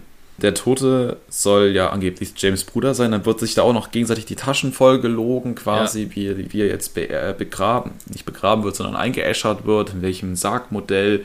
Dann wird da noch so ein bisschen theatralische Musik gespielt in diesem Kirchenverschnitt. Mhm. Äh, und dann wird der Sarg dann letztendlich abtransportiert, weiter zum Krematorium, zum Verbrennen. Genau. Und da finde ich insgesamt, wie du ja gerade auch schon gesagt hast, so ein bisschen diffus mit den Leuten mhm. ähm, die da dran mitwirken. Du, du weißt nicht mehr, wer wohin gehört eigentlich so richtig. Ich finde, da erscheint es mir manchmal schon so, dass eigentlich jeder vom anderen Bescheid weiß und es abgesprochen ist und man tut es nur als Tarnung, falls doch irgendjemand zuhört. Diese ganze Zeremonie. Aber ich finde, das ergibt dann irgendwie auch wieder keinen Sinn, dass die dann quasi mit auf Bonds Seite stehen. Wird ja im späteren gezeigt, macht auch keinen Sinn. Also ich finde es total schwierig, da einen Überblick zu behalten. Ja, was ich dann weitergehend noch komisch finde, dann kriegt er ja innerhalb von 30 Sekunden seine Urne voll mit den Diamanten. Nichts ja, anderes. Keine schnell. Restbestände von dem Holz oder so, von der ja, Leiche. Ja. Es sind nur tatsächlich die. Diamanten. Guckt dann auch nur heimlich rein, sodass der andere das ja nicht mitbekommen soll. Wobei der ja angeblich für die Gegenseite spielt. Ja, und aber eigentlich auch Bescheid weiß, weil er sagt ja, wir haben für dich da hinten äh, hier tolle Urne, Urnenplatz gefunden. Genau. Ähm, da, da war ich raus an dieser Stelle, muss ich sagen. Da habe ich, Ja, ich verstehe dieses- da bin ich nicht mitgekommen. Zweimal schauen hat nicht gereicht. Eine dritte Person hat ja dann die Urne abgeholt. Also Ja. es war ja gar nicht der Betreiber, Genau. sondern irgendwer anderes halt im Auftrag von äh, Ja. schätzungsweise dann halt den Höhergestellten. Aber wie gesagt, man, man weiß halt nicht so wirklich, wer gehört jetzt hier zu wem und wer spielt jetzt für wen, für Mhm. welche Seite. Man könnte, also vielleicht ist ja Slumber, Slumbers Incorporate Mhm. oder so, Genau. die, die eigentliche Seite gewesen, die die Steine haben wollten, die, für die James Mhm. Und er hätte sie als. Kurier dahin bringen sollen. So. Genau, Ja. wären dann nicht halt Mr. Kidd und Mr. Wind gewesen, die James dann bei dieser Platzierung der Urne K.O. hauen und äh, ebenfalls in den Sarg stecken und ins, in den Krematorium stecken, wo er extrem gut zugesetzt bekommt Ja. vom Feuer schon. Ja. Äh, drin aber noch nicht so viel zu spüren bekommt. Das ist auch eine absolute Horrorvorstellung. in Ja, so auf jeden Fall. Also er kriegt auf jeden. Fall mit, dass er in dem Krematorium ist und auch gerade auf dem Weg ist, verbrannt zu werden bei lebendigem Leibe. Genau, hat er dann aber offensichtlich Glück. Er wird ja rechtzeitig rausgezogen von einem wütenden Priester. Und was ich da cool gemacht finde, der reißt den Deckel vom Sarg auf und damit stoppt die Musik. Aber Ja. nicht so, sie fadet langsam aus, sondern sie macht so einen richtigen Cut. Das finde ich eigentlich cool gemacht. Problem nur, dass er sich dann halt den gegenüber sieht und die nicht so erfreut darüber sind, dass da die echten Diamanten nicht in der Urne waren. Genau, das ist Sondern- der einzige Grund, warum sie ihn jetzt nicht haben verbrennen lassen, weil sie sagen, ey, das waren die falschen Diamanten. Wo sind die echten? Äh, und James sagt dann quasi, ja, es gibt dann die echten Diamanten, wenn es auch das echte Geld gibt. Ähm, Ja. Weil er hätte ja nicht euer echtes Geld verbrennen lassen jetzt. Weil James jetzt nicht wusste, dass die nicht alle zusammengehört haben, sondern davon ausging, dass er jetzt da generell betrogen wurde. James darf dann aber erstmal gehen und liegt dann in seinem Luxushotel und telefoniert mit Leiter und äh, ja, möchte, braucht jetzt halt die echten Steine, um weiterzumachen. Und währenddessen durchblättert er eine Anzeige und ich weiß nicht, was diese Persönlichkeit mir sagen sollte. Ja, genau. Das, das, das zähle ich noch zu dieser, zu, diesem, zu dieser Szene mit dazu, eben, wo ich komplett raus war von den Persönlichkeiten her. Weil ich fand, der Fahrer vom Leichenwagen, habe ich erst gedacht, das wäre der, den er da in dem Prospekt sieht. War es aber nicht. Weil Ich fand, dachte, das wäre der auch Typ, so eine der ihn aus gewisse dem Sarg rausgeholt hat. Der, das, der Genau, das war, er, das war er auch, hätte ich gesagt. Aber dann konnte ich nicht mehr zuordnen, wo kommt der her? Was will der da? So, das Ist auf jeden Fall super schlecht von uns Ja. vorbereitet, aber wie gesagt, ist Naja, was heißt von uns? Vielleicht war es halt auch einfach nicht so toll. Also ich möchte uns jetzt hier nicht äh, rausreden, aber äh, vielleicht war es halt auch einfach ein bisschen diffus. Ja, also ich mein erster Gedanke war, dass es der Kerl war, der das, äh, der die Urne aus dem, aus dieser Nische abgeholt hat und dann aber dachte, warum sollte er diesen Aufriss machen, wenn er eine Show, ein Showstar ist irgendwie, dann wird da genug bei rumkommen. Und es sah dann doch nicht mehr so ähnlich aus, weil der, der Herr, Ja. diese Persönlichkeit in dem Ding schon sehr, sehr alt wirkte. Ja, aber wiederum, Ähm. irgendwas muss diese Persönlichkeit in dem Heft ja auslösen bei Bond. Irgendeine Erkennung oder was weiß ich was, weil er Ja, nicht nur ja bei Bond, bei, bei den Killern ja auch, weil die legen ihn ja Stimmt, um. ja, stimmt. Also, wahrscheinlich ist es sogar dieselbe Person gewesen. Aber ich, wie gesagt, ich blick's einfach nicht, aber weil dann kam sie super random dazu, so aus dem Nichts eigentlich, weil die war ja erst eigentlich bei dem Sarg dann dabei. Und Genau. wurde uns auch nicht vorgestellt, was, was sie da zu tun hat oder was ihre Aufgabe ist. Die gehört halt irgendwie zu Slumbers Incorporate dazu oder so. Genau. Auf jeden Fall denkt sich James, okay, da gehe ich doch mal hin, das schaue ich mir mal an. Das ist eine, eine Veranstaltung im White House, also ein größerer Casino-Komplex mit so Live-Aufführung. Äh, James durchstreift dann das Casino und findet dann die äh, von ihm ausgewählte Aufführung, die von diesem sehr altbetagten, hochbetagten Mann dann da, was auch immer, der erzählt halt irgendwas, beleicht sein Publikum und daneben stehen leicht bekleidete Ja, Frauen. teilweise auch so ein bisschen anzüglich, macht er sich, glaube ich, über verschiedene Sachen so ein bisschen lustig. Ja, Shady Tree heißt er. Das Genau, Shady immerhin notiert. mhm. Ja, aber was er insgesamt so seine Dinge ist, habe ich, wie gesagt, nicht, nicht verstanden. Hier Ernie und Bert sitzen auch wieder in der, in der, äh, im Publikum, im Audience und verfolgen das Ganze und suchen dann auch Shady Tree nach diesem Auftritt in seiner Garderobe auf. James ist auch hinter den Kulissen bereits unterwegs. Man sieht nicht, wie sie ihn direkt umlegt, man sieht sie, wie sie den Raum verlassen haben und dann von einer neuen unbekannten Person quasi Ja. äh, informiert werden, sie sollen ihn noch nicht umbringen, äh, was dann leider, leider zu spät war. Ja, dieser, dieser Mann stellt sich jetzt irgendwie Manager von dem Ding mit raus ähm, also in einem höheren Tier. Und äh, es sollten halt noch nicht umgelegt werden, weil das Geld noch nicht da war oder da ja. sei. Was aber dann wohl schon zu spät war. Die zwei haben da, ups, welch Wunder, schon ein bisschen zu harte Hand angelegt vielleicht. Ja, James findet dann den Schlamassel vor, ist dann aber recht unbeeindruckt und geht dann erstmal würfeln. Diesmal kein Baccarat, auch kein mhm. Roulette, sondern wirklich so, so ein Würfelspiel tatsächlich. Ja. Und, und, wir haben die nächste Person, die sich dann äh, eingeführt wird. Die gute Patty O'Toole. Ja. Die sehr ähm, offensiv. Ähm, die Leute ausnimmt oder zumindest sich da zu Leuten hin, hingezogen fühlt, die ja. mächtig Geld im Geldbeutel haben, hat dann ihren ähm, ja, an dem Abend auserkorenen, der sich quasi schon pleite gespielt hat, fallen lassen und wird dann genau. auf James aufmerksam, der erstmal ein unbeschränktes Limit dann bekommt, nachdem er da seinen Namen. Mhm. Was so einfach auch nicht zu kriegen ist, da musste dann eben besagter Manager wieder eingreifen und ihm das genehmigen. Genau, nachdem er diesen Slumbers Incorporate Umschlag gesehen hat. Genau. Gesehen hat. Und äh, ja, sie meint dann, äh, sie wäre sein irischer Glücksbringer und sie äh, würde mal die Würfel für ihn würfeln. Und ja, das geht eher nach hinten los und er verliert dann Geld. So, und ähm, dann übernimmt James wieder das Ruder und natürlich, also wie gesagt, äh, Gott, Gott habe ihn selig, so viel Glück äh, wie der im Spiel bräuchten andere Leute mal im Leben. Er räumt dann wieder ab mit seinen Strategien, auch diesmal anscheinend, also ein bisschen Strategie steckt dahinter, wie es aufsplittet und so weiter, mhm. aber auf jeden Fall macht er einen guten Reibach. Der, der Manager beobachtet das Ganze durch die Kameras und informiert schon mal seinen Vorgesetzten. Dann ist James irgendwann am Ende und sagt, ja gut, ich verlasse jetzt den Tisch, gibt dem Coupier äh, ein ganz gutes Trinkgeld genau. und äh, der Patty gibt da auch einfach mal 5000. Bleiben ja trotzdem noch 45.000, der hat ja mal schnell irgendwie 50, 50k gemacht. Ja, ähm, aber einfach mal 5000 ja, verschenkt. Dafür, dass sie ihm davor alles verwürfelt hat. Und er doch genau weiß, dass das so eine ist, die die Leute aussehen. Der ist ja nicht auf den Kopf genau. gefallen. Ja, da könnte ich auch mal mitgehen. Vielleicht kriege ich da auch ein bisschen was ab. Ja, sie ist dann ganz verdattert und meint, äh, anscheinend muss man da dranbleiben, weil das eine, eine, eine goldene Gans ist. Und er nimmt sie dann mit aufs Zimmer und da fallen dann ganz schnell mal wieder die Hüllen. Sie geht mhm. dann auch ins Bad, um sich frisch zu machen. James macht dann erstmal das Licht an, weil es anscheinend nicht hell genug war im Raum. Und wird dann von den Mitarbeitern von Slumbers Incorporate bedroht oder erwartet zumindest. Ja, ja genau die eigentlich alle die Waffe auf ihn richten. Die sind, glaube ich, zu dritt wieder eigentlich genau dieselben, die im Leichenwagen mitgefahren sind. Da habe ich dann eben auch festgestellt, dass es der andere Mann nicht, nicht der Fahrer vom Leichenwagen gewesen sein kann. Äh, ja, genau. Und dann ja. wird auch die gute Patty. Patty aus dem Fenster geworfen. Ja, erstmal aus dem Badezimmer gebracht, halb nackt natürlich noch, weil sie hat ja davor schon alle Hüllen fallen lassen. Äh, und wird dann aber auch mir nicht ziemlich einfach aus dem Fenster geschmissen auch auf jeden Fall keine ganz feine Art, sage ich mal. Aber praktisch. Aber da wird doch lange ja offen gelassen, wie sie landet. Also ja, stimmt. Und dann Aber kommt ja auch noch dieser Satz dann äh, von wegen, ja, wir wussten auch nicht, dass der Pool direkt darunter ist. Also ja. es wird, war denen relativ egal, was jetzt mit ihr passiert. Da sagen sie, glaube ich, auch gar nichts groß und verlassen den Raum einfach wieder. Ja, ich glaube, es gibt noch ein kurzes Gerangel, weil sie den Bond äh, mitnehmen wollten, ja. weil der ans Fenster kommt und rausschaut. Und dann legt er aber ja, macht er irgendwie den, ich glaube, den Anführer von denen oder den ehemaligen Leichenwagenfahrer, der, der kriegt ein bisschen was ab, geht K.O. und daraufhin tragen ihn die anderen raus. Ja, und das war's. Das, das habe ich auch nicht ganz verstanden. Die waren dann einfach. Ja, ich wieder. glaube, das ging einfach nur um Tiffany tatsächlich, ja. weil die ja zusammengehören alle.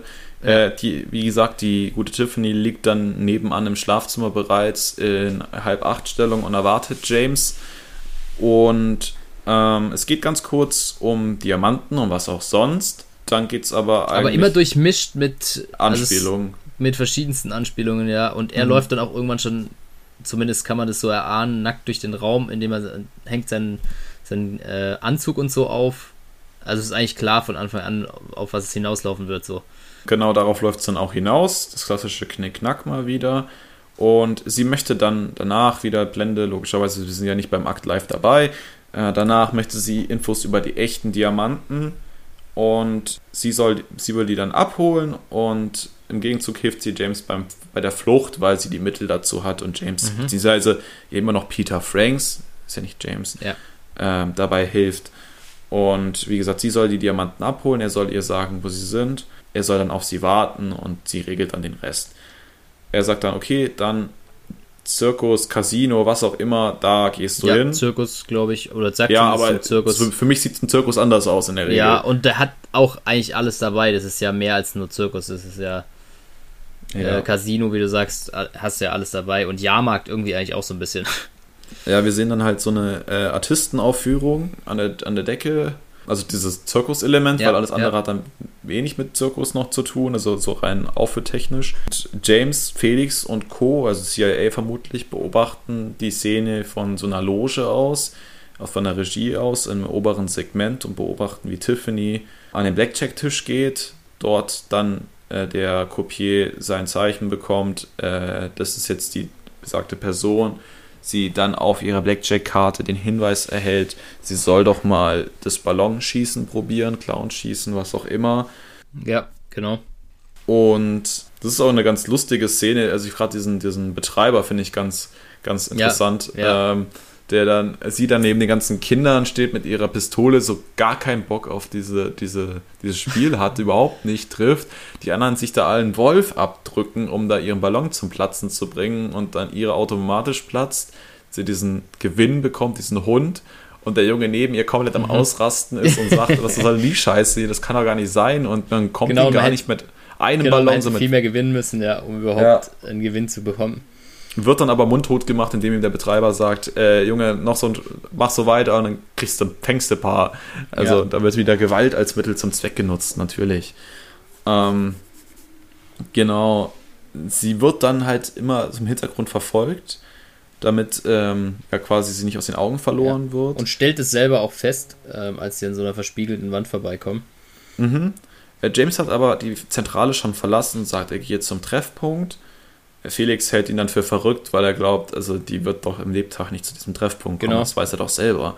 Genau, sie, wie du schon sagst, sie kriegt dann auch mit, dass sie verfolgt wird und versucht, ihre Verfolger abzuschütteln, indem sie in so ein Gruselkabinett in Anführungsstriche mhm. reingeht, wo ein, eine Frau in einen ja. Gorilla verwandelt wird. Genau, und das, das finde ich auch wieder keine so schöne Szene, weil es. Das halt, ist eine absolut beschissene Szene. Genau, das ist halt wieder super rassistisch so gesehen ähm, dass du dann eine schwarze oder dunkelhäutige Frau in einem wirklich Gefängnis, es hat ja wie so Gittern vorne dran, und dann, um den Kindern an, Angst zu machen oder ver, zu verwandeln und oh, ich finde das, fand ich auch echt schwierig und da bin ich immer ein bisschen anfällig, glaube ich, aber äh, sowas gibt bei mir leider Minuspunkte, um das schon mal vorwegzunehmen. Ah.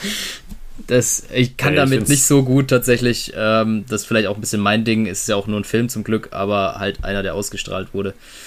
Ja, das, das hätte es halt überhaupt nicht gebraucht. Nee, genau. Man hätte da, glaube ich, auch was anderes Cooles machen können. Wie gesagt, ich glaube, in der damaligen Zeit ist einfach leider ein bisschen was noch anders gewesen als heutzutage. Ähm, aber das geht in die Richtung mit Frauen, ja, belästigen oder sonst wie und ja, sich über schwule oder homosexuelle Leute lustig machen. Deshalb, da habe ich mich diesmal schwer getan, wie man vielleicht raushört. Mhm.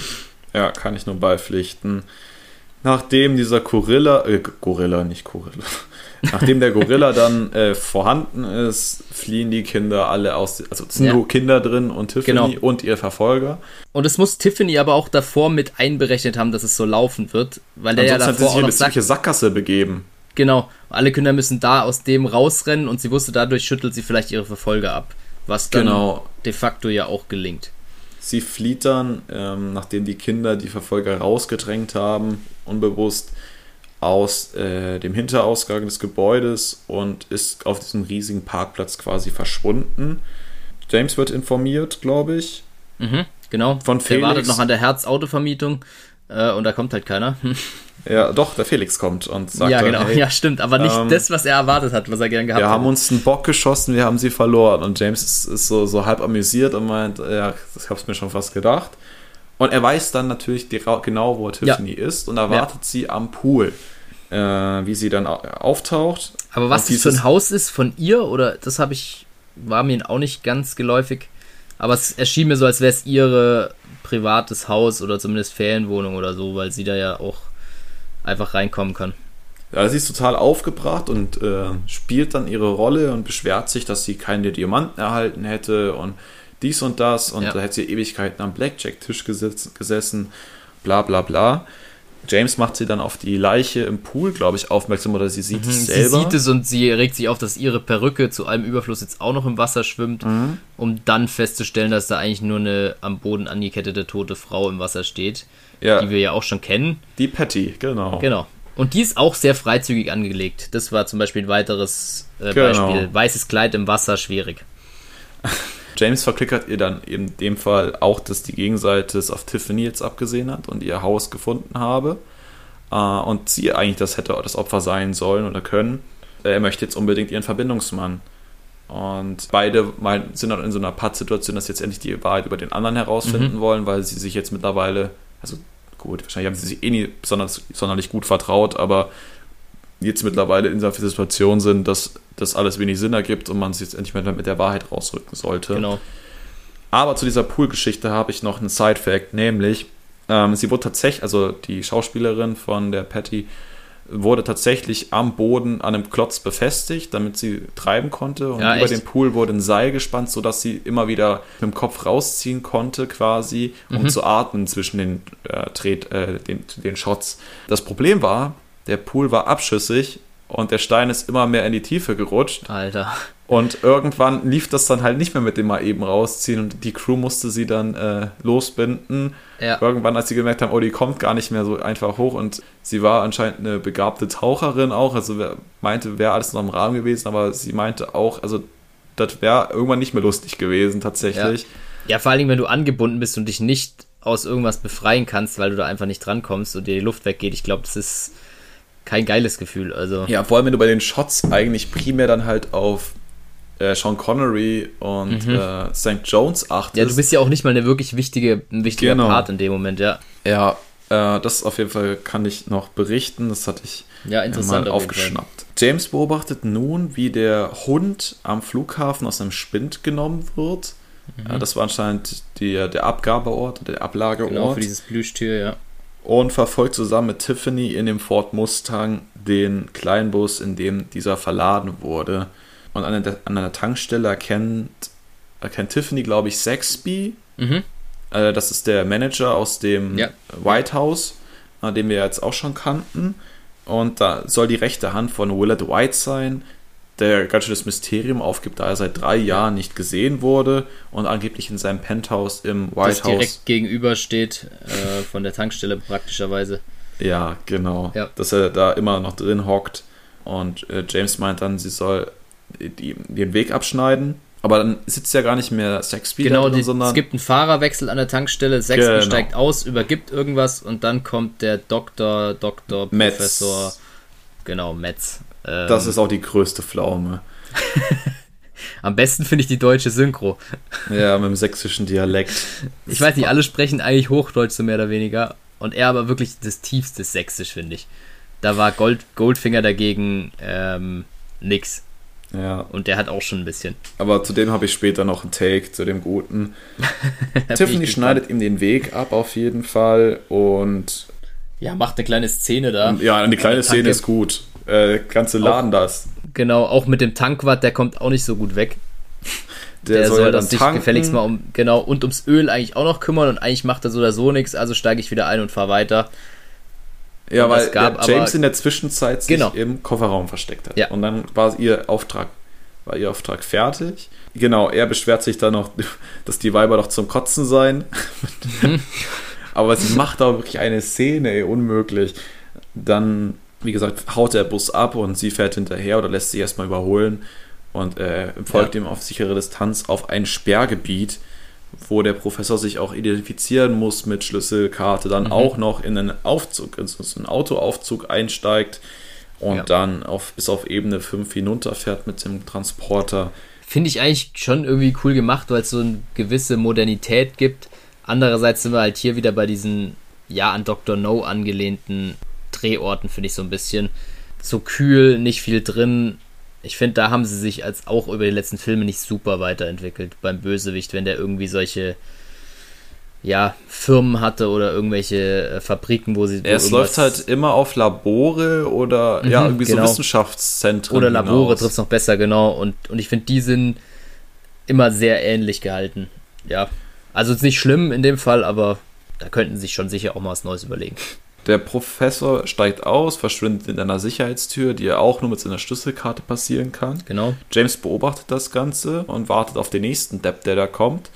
das ist zufällig der Typ, der für die Strahlenplakettensicherheit mhm. zuständig ist und gibt sich ja. dann auch als Mitarbeiter aus und tarnt das ganz gut, dass er mit ihm dann durch die Tür schlüpfen kann.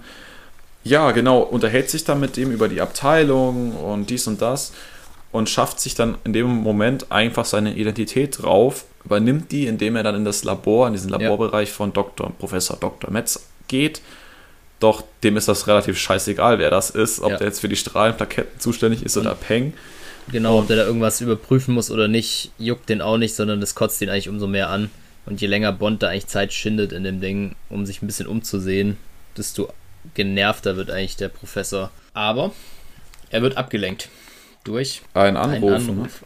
Genau. Das ist spannend auch. In diesem Raum kriegst du auch keine Information, was jetzt der Plan ist letztendlich. Du siehst da irgendeine Kassette mit Märschen, du siehst die Diamanten, du siehst so Art Satellitenkonstrukt. Ja, das stimmt.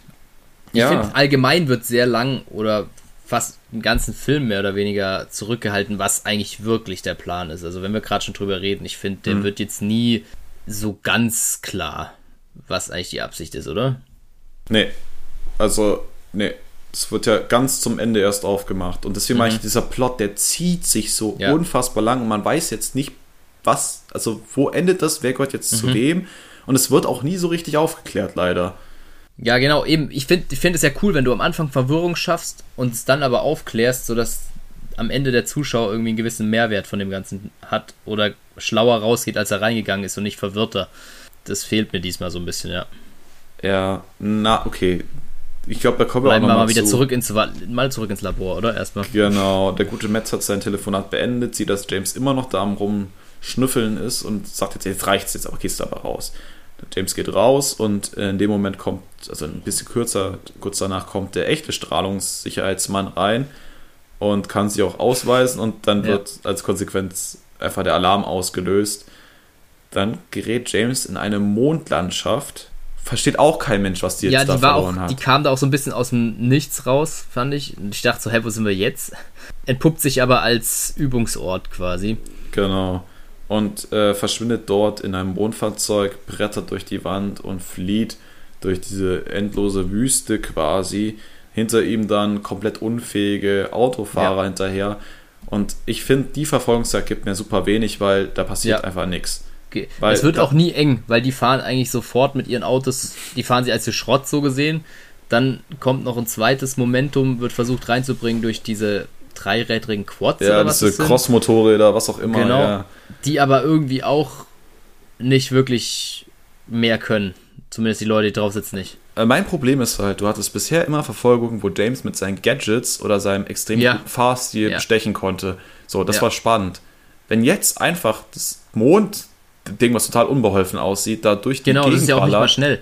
Ja, nichts, nichts macht, außer geradeaus fahren. Und die anderen sich quasi selbst aus dem Weg räumen durch ihre mhm. Unfähigkeit, dann gibt mir das halt einfach nichts. Nee. Ja, ja, du brauchst ja auch keine Skills dann vom Bond eigentlich. Ähm, Schafft es ja so oder so eigentlich, weil die halt einfach so unfähig sind. Ganz genau.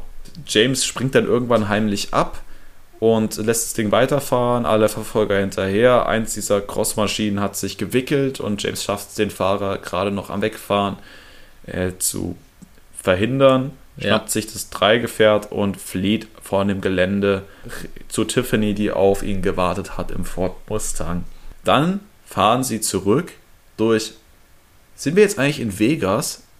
Das habe ich mich Weil auch, es war also ursprünglich mal die Rede von LA. Aber genau. Ich habe irgendwo ein Schild gesehen, dass wir in Nevada sind, aber ob ja. das jetzt wirklich dann Las Vegas ist, wahrscheinlich. Ja. Ähm, so von der gesamten Aufmachung her, aber es steht jetzt nirgends. Ähm, und bei den Drehorten jetzt auch nicht unbedingt genannt gewesen, wo bei den Zusatzinfos, die wir noch rausgesucht hatten. Also ich gehe jetzt mal stark von Vegas ja, aus. Ähm, aus. Sie fahren da durch, äh, Tiffany aufgebracht und möchte eigentlich aussteigen. Und James meint, ja, der Felix, der regelt das schon, das ist mhm. da jetzt kein Problem. Und dann werden sie von der Polizei erkannt und auch kurz gestellt. James kann dann aber mit seinen Fahrskills flüchten und es gibt, da gibt eine ganz ansehnliche mhm. Verfolgungsjagd durch, über den Strip oder was auch immer, halt durch tendenziell Vegas. Ja. Ähm, ist so eine klassische Verfolgungsjagd der 70er, 80er, würde ich sagen, was sehr realistisch wirkt, weil es tatsächlich realistisch gedreht worden ist. Ja, mit genau. Es hat mir, hat mir mehr, deutlich mehr gegeben und auch relativ viel Spaß gemacht, auch mit der Kulisse drumherum, mit den ganzen Lichtern und mit dem bunten. Ja, du hast halt eine gute Kameraperspektive, ja, finde ich. Genau. Du hast dann immer diese, diese Drifts oder diese spontanen Bremsungen äh, mhm. und ähm, Richtungswechsel genau. drin. Und es war jetzt auch nicht so, dass die Straße komplett leer war, sondern man hatte auch noch ein paar Hindernisse, um die man vielleicht drum rumfahren muss. Genau. Doch, fand ich eigentlich. Die Spannung jetzt vielleicht auch nicht, aber auf jeden Fall Action. Du hast auf jeden Fall dann auch diese klassischen Kollisionen drin, die jetzt mhm. auch nicht übermäßig äh, krass dargestellt waren. Nach, nach einer Weile kann dann James mit einem, äh, erstmal mit so einem Sprung ja. quasi über den Auto-LKW ja. sich Platz verschaffen. Von dem Parkplatz wegkommen, an, auf dem er sich so ein bisschen festgefahren hat, weil alle Ausgänge zu waren. Genau. genau. Hatte dann aber noch äh, ein Polizeiauto an den Hacken und kommt dann mit einem coolen Zweirad-Move, den ich auch sehr gut umgesetzt. Mhm äh, durch eine ganz, ganz schmale Gasse durch. Und der tatsächlich auch, vielleicht Fun Fact am Rande, ja. tatsächlich funktioniert. Ähm, also ich habe das schon gesehen, dass es Stuntmans wirklich mal versucht haben nachzumachen, ob, ob solche Filme funktionieren. Äh, und das funktioniert tatsächlich. Also ich glaube jetzt nicht mit jedem Auto, aber... Ich habe mich nur da gefragt, wie viel Versuch es gebraucht hat dafür. Also ja. wie viele Autos dafür zu Schrott gegangen sind. Ja, vor allem, wenn du da rumkippst, dann fährst du halt auf die Wand drauf, ne? Und dann kannst du auch das nächste Auto nehmen. Aber dann hat er sich auf jeden Fall Ruhe verschafft. James hat dann für die beiden die Hochzeitssuite im White House besorgt und es wird mal wieder gefummelt, was das Zeug hält. Mhm. Auch auf einem ganz komischen Untergrund. Es ist mm. eigentlich wie ein Aquarium als Bett. Ich, ich, dachte, es soll ein Wasserbett sein, aber das sieht ja. nicht aus wie, wie ein angenehmes Bett, sondern eher nee, wie. Ich weiß auch nicht. Also, das war auch. Wird mir jetzt nichts geben, deshalb würde ich mir jetzt nicht die Suite holen. Aber sie, kennt, sie kennt jetzt auf jeden Fall seinen richtigen Namen. Ob sie mhm. es von Anfang an selber wusste oder ob er es ihr dann irgendwann mitgeteilt hat, man weiß es nicht. Und man blendet raus, bis Felix, bis es an der Tür klopft und Felix sie im Hotel besucht. Und er erklärt die Situation den Strafbestand, also dass die beiden quasi mit einem Fuß im Knast sind, äh, durch diesen Einbruch bei der Forschungsanlage. Das ist natürlich nicht so gut, nicht so gut, aber James ist das jetzt auch eigentlich relativ egal. Ja, jetzt nicht groß. Im Gegensatz zu Tiffany, die dann in ihrem Aquariumbereich da liegt, wie so eine Madonna und ähm, ja, Felix versucht jetzt die Situation mit Mr. White. Mit wem will er die klären? Er meinte doch, er fährt jetzt irgendwie hoch oder was. Äh, und das Hotel ist ganz gut. Ja, er meinte, also eigentlich sollen sie die Füße stillhalten. Das ist zumindest das, was Felix Leiter sagt. Ja. Dann greift er sich aber irgendwie eine Blume aus der nächsten Vase und steckt die sich ans, äh, an, an seinen Anzug und sagt dann auf die Frage, wo er hin will, von Tiffany, sagt er, er müsste doch seine Zahnbürste oder so holen, die hat er vergessen. Entscheidet sich aber dann spontan, außen am Gebäude den Aufzug zu besteigen und ganz hoch zum Penthouse zu fahren. Genau. Ähm, das macht Bond, aber meine, meine Frage war quasi, was macht Felix? Also sucht er jetzt irgendwie langfristig das Gespräch mit Mr. White oder will er jetzt auch direkt mit dem Aufstuhl, äh, Aufzug zu ihm hin oder? Ich glaube, er sagt gar nicht groß, was er vorhat. Er meint nur, dass er die Wachen davor postiert hat.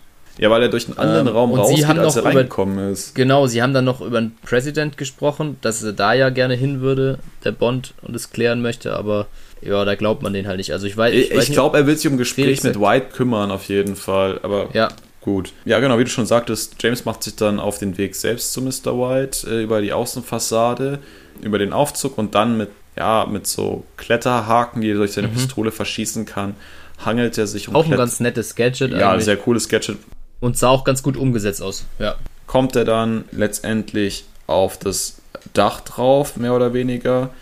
Und ja. steigt dort da einfach mal durchs nächste Fenster rein. Ja, ist das ein Fenster gewesen? Ja, ne? Ja, das hat mich ein bisschen verwirrt, weil er, da, man sieht von außen, wie er durch ein Fenster, das eigentlich vor ihm steht, durchsteigt. Also so wie wenn es in der Wand wäre. Und er plumpst aber von da oben rein durch eine Luke, die aussieht wie ein Dachfenster, wenn man genau. dann im nächsten Schnitt das sieht. Und das hat mich ein bisschen verwirrt irgendwie, aber ja, jetzt auch nicht super schlimm. Er landet dann auf jeden Fall in so einem kleinen Überwachungsraum aber genau. auch gleichzeitig Toilette anscheinend, weil neben mhm. ihm hängt das Klopapier und ähm, also ganz seltsame Aufmachung. Er guckt sich um und wird dann quasi sieht sich dann selbst im, in einem mhm. Bildschirm und wird dann auch angesprochen tatsächlich, ja, und wurde dann bereits erwartet und er soll seine Waffen abgeben, was er auch bereitwillig tut und dann in den ja. nächsten Raum gehen, kommt dann in ein riesiges Wohnzimmer, was auch wieder sehr unwohnlich wirkt, weil es einfach viel ja. zu groß ist und viel zu wenig hergibt. Aber eine fette Glasfront hat auf jeden Fall. Mhm. Und wird von Blofeld und einem weiteren Double erwartet, wo selbst James nicht mitgerechnet hat. Ja. Genau. Und zu einem Überfluss haben wir dann auch noch ein Double an Katzen. Ja, das stellt sich erst später tatsächlich Genau. heraus. Aber ja, Genau, also James ist total verdattert und äh, weiß jetzt überhaupt nichts mehr mit der Situation anzufangen. Dann wird auch noch der eine Blofeld im Bürostuhl angerufen und geht mit seinem Stimmenverzerrer ran und gibt sich dann als Mr. White aus, also kann die Stimme sich dann Mhm. dementsprechend genau anpassen.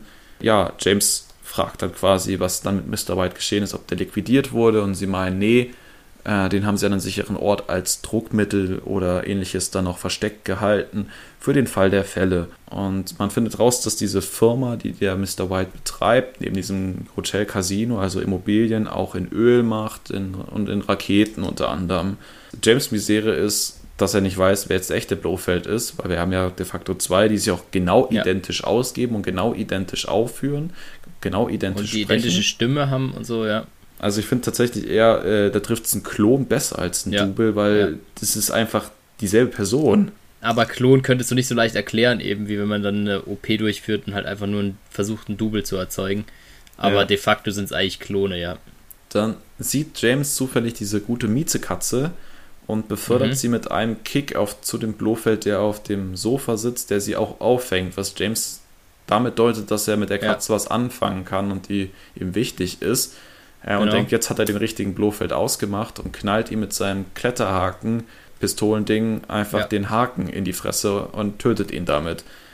Doof ist, dass dann in dem Moment, wie du schon sagtest, die zweite Katze Genau, um die die zweite kommt, Katze kommt. mit einem Diamant Mit der Diamantenkette. Genau. Und ähm, das dann die tatsächlich richtige war und dementsprechend der, der, der richtige Blofeld noch am Leben ist und jetzt James mit der Pistole bedroht, sodass er sich nicht mehr wehren kann. Mhm. Der verstaut dann auch schnell seine Marschkassette im Tresor und äh, bittet James jetzt dann einfach zu gehen. Also er möchte ihn gar nicht töten oder ähnliches, Ja, sondern er sagt, ja. jetzt verpiss dich. Da äh, ist der Aufzug. Da hat der Genau. Maurer ein Loch in der Wand gelassen, da geht's raus. James ist skeptisch dem Fahrstuhl gegenüber, logischerweise. Ja, wäre ich rein. auch gewesen tatsächlich. geht rein und denkt, der Boden öffnet sich gleich, versteckt sich deswegen am Rand, fährt dann aber erstmal los und ähm, tatsächlich öffnet sich nicht der Boden, sondern es wird Gas eingeleitet, was ihn betäubt. Im Erdgeschoss oder Untergeschoss angekommen, erwarten ihn äh, Mr. Kill, Kid, und Mr. Kid Wind und Mr. Wind, genau. und schleppen James in den Kofferraum ihres Fahrzeugs und fahren ihn durch einen geheimen Tunnel wieder in die Wüste, die wir Ja. bereits ganz gut kennen. Durch einen geheimen Ausgang sah auch alles ganz, ganz schnieke Ja. aus. Ja. Doof ist nur, dass einer der beiden sein Parfum, Ich glaube, Mr. Das war auch Mr. Wind, Wind, müsste das ne? gewesen sein. Ja. äh, genau, sein Parfüm in den Koffer, ins Kofferraum hat fallen lassen und James auf das Parfüm draufgelegt hat, was dadurch zerbrochen ist, wie wir beim Raustragen von James Körper sehen. Genau, sehen. Äh, und die legen ihn dann in ein Pipeline-Rohr, oder zumindest ein sehr großes Rohr. Am nächsten Tag, James anscheinend immer noch betäubt von dem Gas, Mhm. liegt nach wie vor in dem Rohr, was dann eingebaut wird äh, unter, unter die Erde zur Pipeline-Strecke, wo ich mich gefragt habe, äh, schauen die nicht wenigstens mal kurz Ja. dadurch? Also, Das habe ich auch gedacht. also so lang waren die Stücke nur auch nicht. Genau, eben, eigentlich hätte man das auf jeden Fall sehen müssen oder er hätte vielleicht sogar rausrutschen müssen, je nachdem, wie die das anheben. Ich weiß jetzt nicht, ob die das immer genau in der Mitte anheben. Fand es aber wiederum auch cool zu sagen, ja, alle rechnen jetzt damit, es gibt eine Wendung, Bond befreit sich irgendwie, aber er wird halt de facto da unten erstmal eingegraben in, ja, Verlängerung an andere Pipelines, die dann da irgendwie ein unter, unterirdisches System ergeben sollen. Ja, dann, nachdem die ganze Baustelle quasi fertig ist, wird dann James wach und unterhält sich mit einem Mäuschen über den Geruch, den das Parfüm hinterlassen hat und erkennt, oh, das ist jetzt anscheinend sein eigener und ist nicht so begeistert von der Geruchsnote. Von der Geruchsnote, ja. Da ist er anderes gewöhnt. Problem ist dann, dass ein Schweißroboter sich mit äh, zunehmender Geschwindigkeit ihm auf ihn zu fährt, in Anführungsstrichen.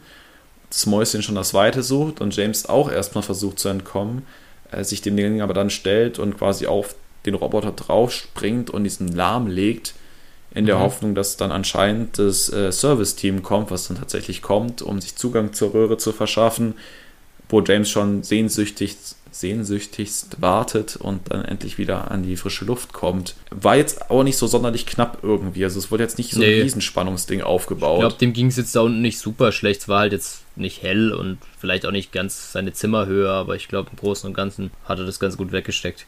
Kommt ja da auch freudestrahlend raus und sagt, er wäre mit seiner Radgassi gewesen. Genau. Die anderen wiederum sind nicht so begeistert, weil sie den Scheiß halt reparieren müssen. ja, äh, wir haben einen Szenenwechsel, nämlich James ruft ebenfalls über einen Stimmenversteller von, von produziert von Q, der nun auch vor Ort ist, bei Blofeld an. Ist schon wieder ein Außeneinsatz von Q, also der ist tatsächlich mhm, viel unterwegs, der macht ein paar ja. Kilometer. Ist auch nicht mehr der Jüngste eigentlich. Der hat schon ein paar, der hat schon ein paar Meilen gesammelt, bestimmt. Der, der kann sich bald upgraden lassen. Ja, ja. ja, ruft bei Blofeld an und gibt sich als Bird aus. Also der anscheinend Sexby schätze ich mal, oder so, der Gehilfsmann. Ja. Genau, das ähm, ist der, ich, jetzt habe ich den Vornamen gerade nicht, aber das ist der ähm, Sexby mit gemeint, genau. Er sagt, dass er James noch gesehen, also dass James noch leben würde und im Casino gewesen sei und alles von, äh, voll anderen Spionen sei. Also es würde nur von, von, von Gegnern wimmeln quasi und sie sollen jetzt Mr. White lieber fortbringen. Blofeld meint, der sei ganz gut aufgehoben in seinem Sommerhaus was dann die CIA ganz gut zurückschließen kann, weil die wissen, wo das potenzielle Sommerhaus von Mr. White ist. Und äh, Blofeld schickt jetzt Sexby los und der soll dann Mr. White liquidieren, weil der nicht mehr notwendig ist.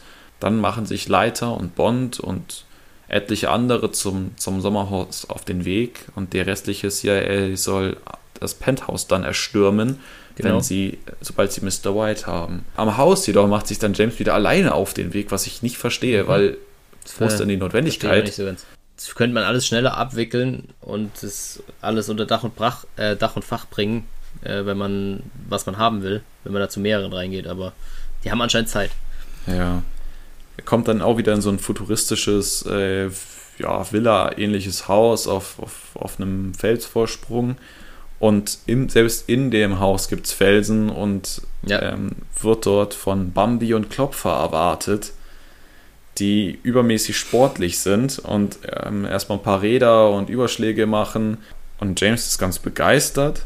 Ähm, leicht bekleidet sind sie natürlich auch noch, also ja, genau ja, natürlich. Beuteschema. Und lässt sich davon natürlich auch wieder so ein bisschen einlullen, weil ich finde, da wird er dann so ein bisschen ja, unachtsam. Ja, weil er denkt, die stellen jetzt keine größere Gefahr dar. Ja, Nachdem genau. sich dann Klopfer vorgestellt hat, meinte er, ja, dann kann ich ja da auch mal auf den Busch klopfen. Ja.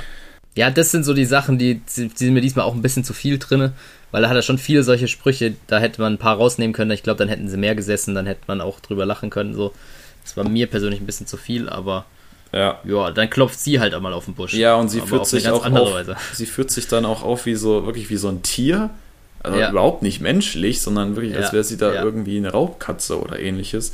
Und verdreschen dann beide James äh, mit, Akusti äh, mit, äh, akrobatischen Einlagen. Genau, mit akrobatischen Einlagen und äh, ballern ihn da durch die ganze Bude und äh, so, so, ich weiß gar nicht, wie heißt denn diese Stange, die da von der Decke hängt, wird auch noch genutzt. Trapez vielleicht, aber ein festes, ich weiß ja, nicht genau. Genau. Und landen dann letzten Endes alle drei im Pool. Da kann dann James tatsächlich wieder die äh, Oberhand gewinnen. Obwohl ich finde, dieser Kampf hat so viele unnötige Moves beinhaltet. Ja. Also ein ja. paar sahen ganz gut aus, aber also dann wurde halt einfach dieses Geschiss um diese Sportlichkeit und Athletik genau. von denen gemacht. Die, die, die Sportlichkeit fand ich cool, aber ob man die jetzt in diesem Kampf ja. äh, da so in der Art und Weise reinbringen muss und vielleicht dann auch gleichzeitig noch so einen Gegenpart zu Kid und Wind bringen muss mit zwei eher vielleicht weiblich homosexuellen noch dazu zu bringen, weil die hatten, glaube ich, auch irgendwie was miteinander so ein bisschen. Ich weiß es nicht. Keine Ahnung. Wie gesagt, James kann dann im Pool die Oberhand gewinnen und ja, duckt die beiden ganz lang unter Wasser, bis dann endlich der, die, die, ja, die anderen mal nachgerückt sind, um die Situation dann zu klären, beziehungsweise genau. die beiden zu stellen. Und ja, Felix äh, versteht jetzt nicht, die, warum sie jetzt im Pool gelandet sind und äh, meint, ob es jetzt Unterricht im, im Brustschwimmen geben würde. Und der James meint, nee, im Kraulen. Kraulschwimmen, ja. Klopfer verrät dann auch, wo Mr. White gefangen gehalten wird, nämlich in der Wohnung unter diesem Haus letztendlich. Und sie befreien ihn dann auch auf dem Weg aus dieser Wohnung raus.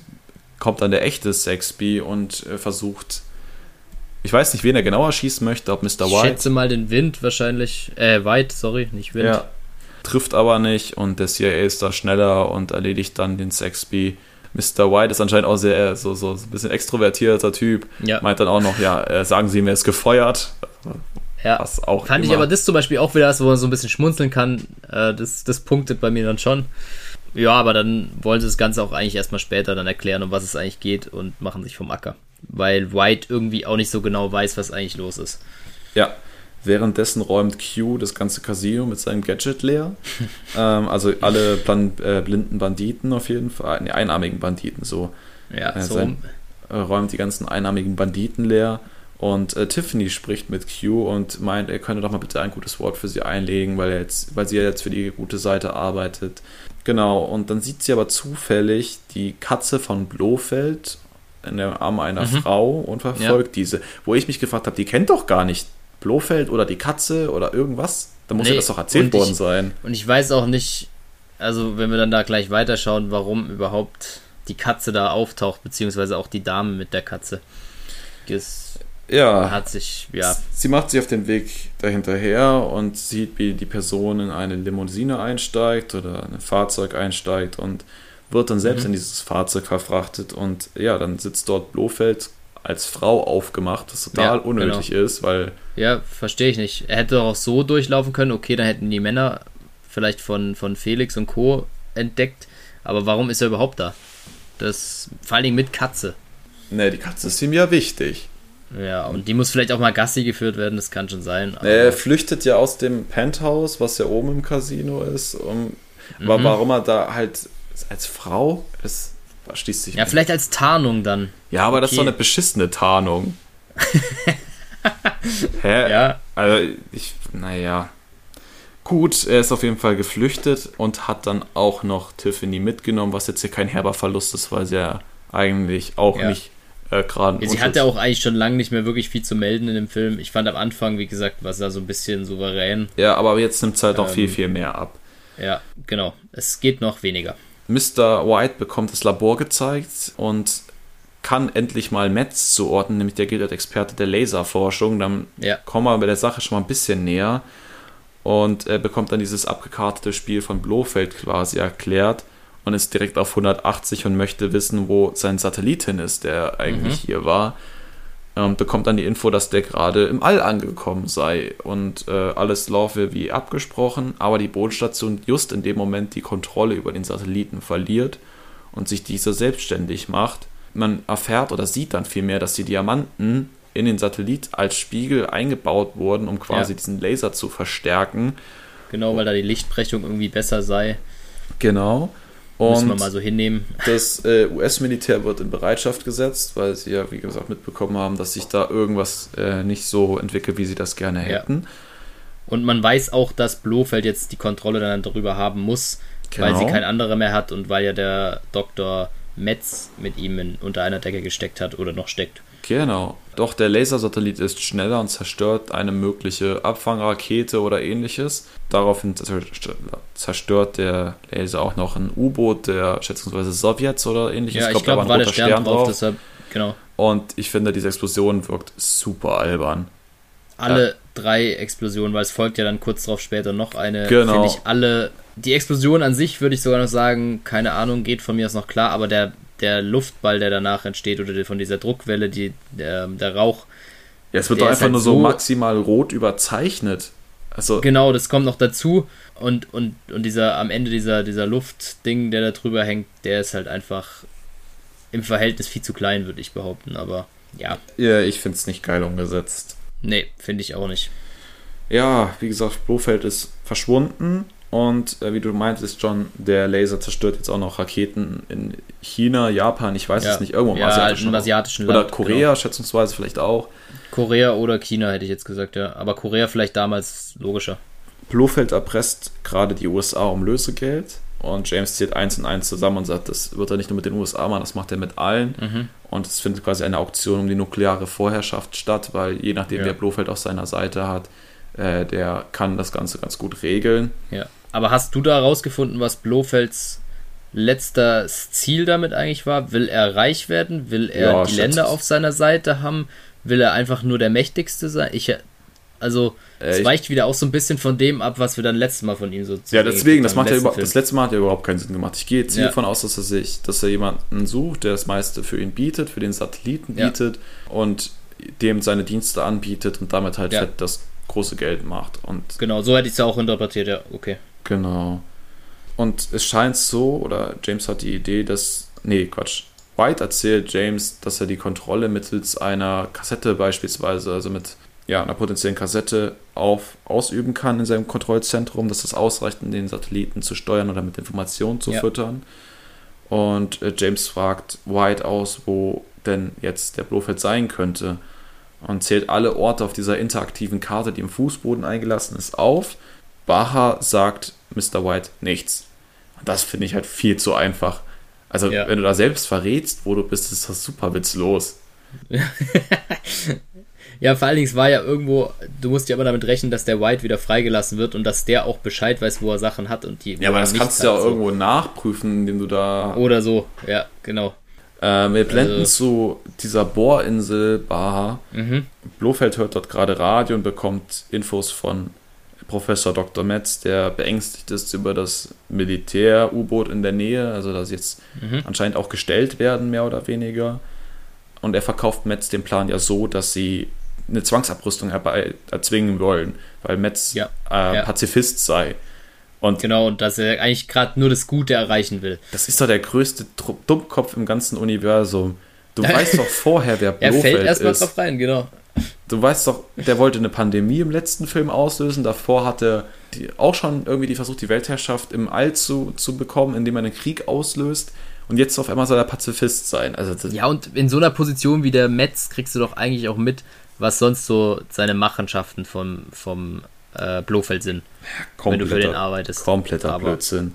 Ein Flugzeug nähert sich und die Mannschaft geht auf Bereitschaft auf der Insel. Mhm. Und eine schwimmende Rettungskapsel, Laufball, Ballon-Ding Ja, äh, kommt abgeschmissen mit einem Fallschirm. Genau, und, Und- kommt dann an, den, an, an Bord gerollt. Und es ist dann James tatsächlich, der dann mit einem Fahrstuhl auch hochgeholt wird. Äh, und Blofeld ist enttäuscht, weil er hat damit gerechnet, dass irgendwelche Staatsoberhäupter kämen und nicht James Bond. Also Ja. der ist ihm anscheinend mittlerweile auch nicht mehr so sonderlich wichtig. Und wir sehen, wie Tiffany an Deck im Sonnenstuhl liegt, im Bikini und sich bräunt. Also Teilnahmslos quasi, ja. Der, der läuft auch. Blofeld spielt dann James die Märsche vor und bestätigt James seinen Gedanken, dass er damit dieser Kassette auf der richtigen Spur war, aber dass es auch eine Originalkassette gibt. Die Originalkassette ähm, jetzt hier liegt quasi, warum auch immer, die überhaupt noch existiert und äh, die zum Verwalten der Satelliten im, in dem Gerät eingelegt ist. Tiffany kommt dann im Bikini rein und James ist total angefressen und beleidigt sie auch, glaube ich, ganz schön hart. Ja, Nennt sie Schlampe oder Luder? Ich, ja, genau. Es geht auf jeden Fall in die Untergürtellinie ja, Richtung. sie nimmt das hin und sagt auch kein Wort dazu. Und ähm, als sie dann, als dann Blofeld weitergeht, klaut Tiffany die falsche Kassette und übergibt sie dann heimlich an James. Also hat sie Das anscheinend. kriegt aber auch keiner im Raum mit, obwohl da einige von den Handlangern stehen. ja, Aber da waren sie wohl sehr geschickt. Das zeigt ja zumindest, dass Tiffany die Seiten nicht gänzlich gewechselt Ja. hat. Ja, Äh, Blofeld zeigt dann mal seine coole Schaltzentrale und ähm, legt dann random einfach Washington als nächstes Ziel fest. Mhm. Und Matt soll alles in die Wege leiten. James spielt dann einfach, darf dann einfach an den Apparaturen rumspielen. Das interessiert Ja. dann keinen. Und lässt dann die richtige Kassette rausspringen. Und Blofeld ist dann einfach wie so ein zorniger Vater und sagt, jetzt legst du dir wieder ein. Also irgendwie ist, ist das Ja. alles so, so überhaupt nicht ernst und ich weiß es nicht. ja genau. Das, mir fehlt so ein bisschen auch die Ernsthaftigkeit und ja, Ja, James irgendwie, dass die auch mal wirklich so gegenseitig die Kräfte messen auf verschiedenen Ebenen. Das finde ich kommt da auch zu kurz zwischen, zwischen Bond und Blofeld. Ja, total. Also dann ja, legt er die logischerweise die falsche äh, Kassette ein und nimmt die richtige mit, wird dann in eine Zelle abgeführt und bevor er den Raum verlässt, kann er die Tiffany in den Hintern stecken. Also nicht in den, Ja. oh Gott, Ja. in die, in die Bikini-Hose stecken. Gottes Willen. Oh je. Ähm, genau. Aus, auf dem Weg draußen lässt James noch einen Ballon fliegen, der da zufällig hängt, ein Mhm. Heliumballon. Wo man auch, genau, wo man aber auch nicht unbedingt weiß, was er damit vorhat. Das wird später wenigstens aufgeklärt. Genau. Aber und ähm, gibt sich dann nicht auch, gibt dann nicht kampflos auf, sondern überwältigt noch zwei Männer, wird Ja. dann aber wiederum von einem dritten überwältigt. Tiffany kommt hinter ihm hergerannt und, ja, und da, da hat sie ihren Tiefpunkt erreicht. Also komm schon. und sagt ihm dann, sie habe die Kassetten gewechselt und er ist einfach. Ich weiß gar nicht, ob er. Er sagt dann einfach nur, damit hast du wieder die richtige reingelegt, du dumme Nuss. Ja. Und wird Ja. abgeführt. Und ja, wie gesagt, also dieser Wandel vom Anfang, wo sie Ja. halt so super selbst überzeugt war, so selbst dann James überprüft hat, also alles so komplett Genau. im Griff Und auch so hatte. selbstständig war und so. Und jetzt Es ist geht sie halt, da komplett dahin, weil wie kannst du dann so blöd sein eigentlich dann auch Ja. und nochmal es nicht checken, was das Bond es schon durchgeführt hat so. Ja. Aber Also eine richtig negative Entwicklung hingelegt. ja, Äh, Leiter und White kommen mit etlichen Helikoptern und greifen die Basis an und interpretieren Mhm. Ja. dann diesen Ballon als wie war da so dein Gefühl vom Machtgefälle? Ich hatte so das Gefühl, die sind einfach, weil sie aus der Luft kommen, schon so komplett in der Übermacht.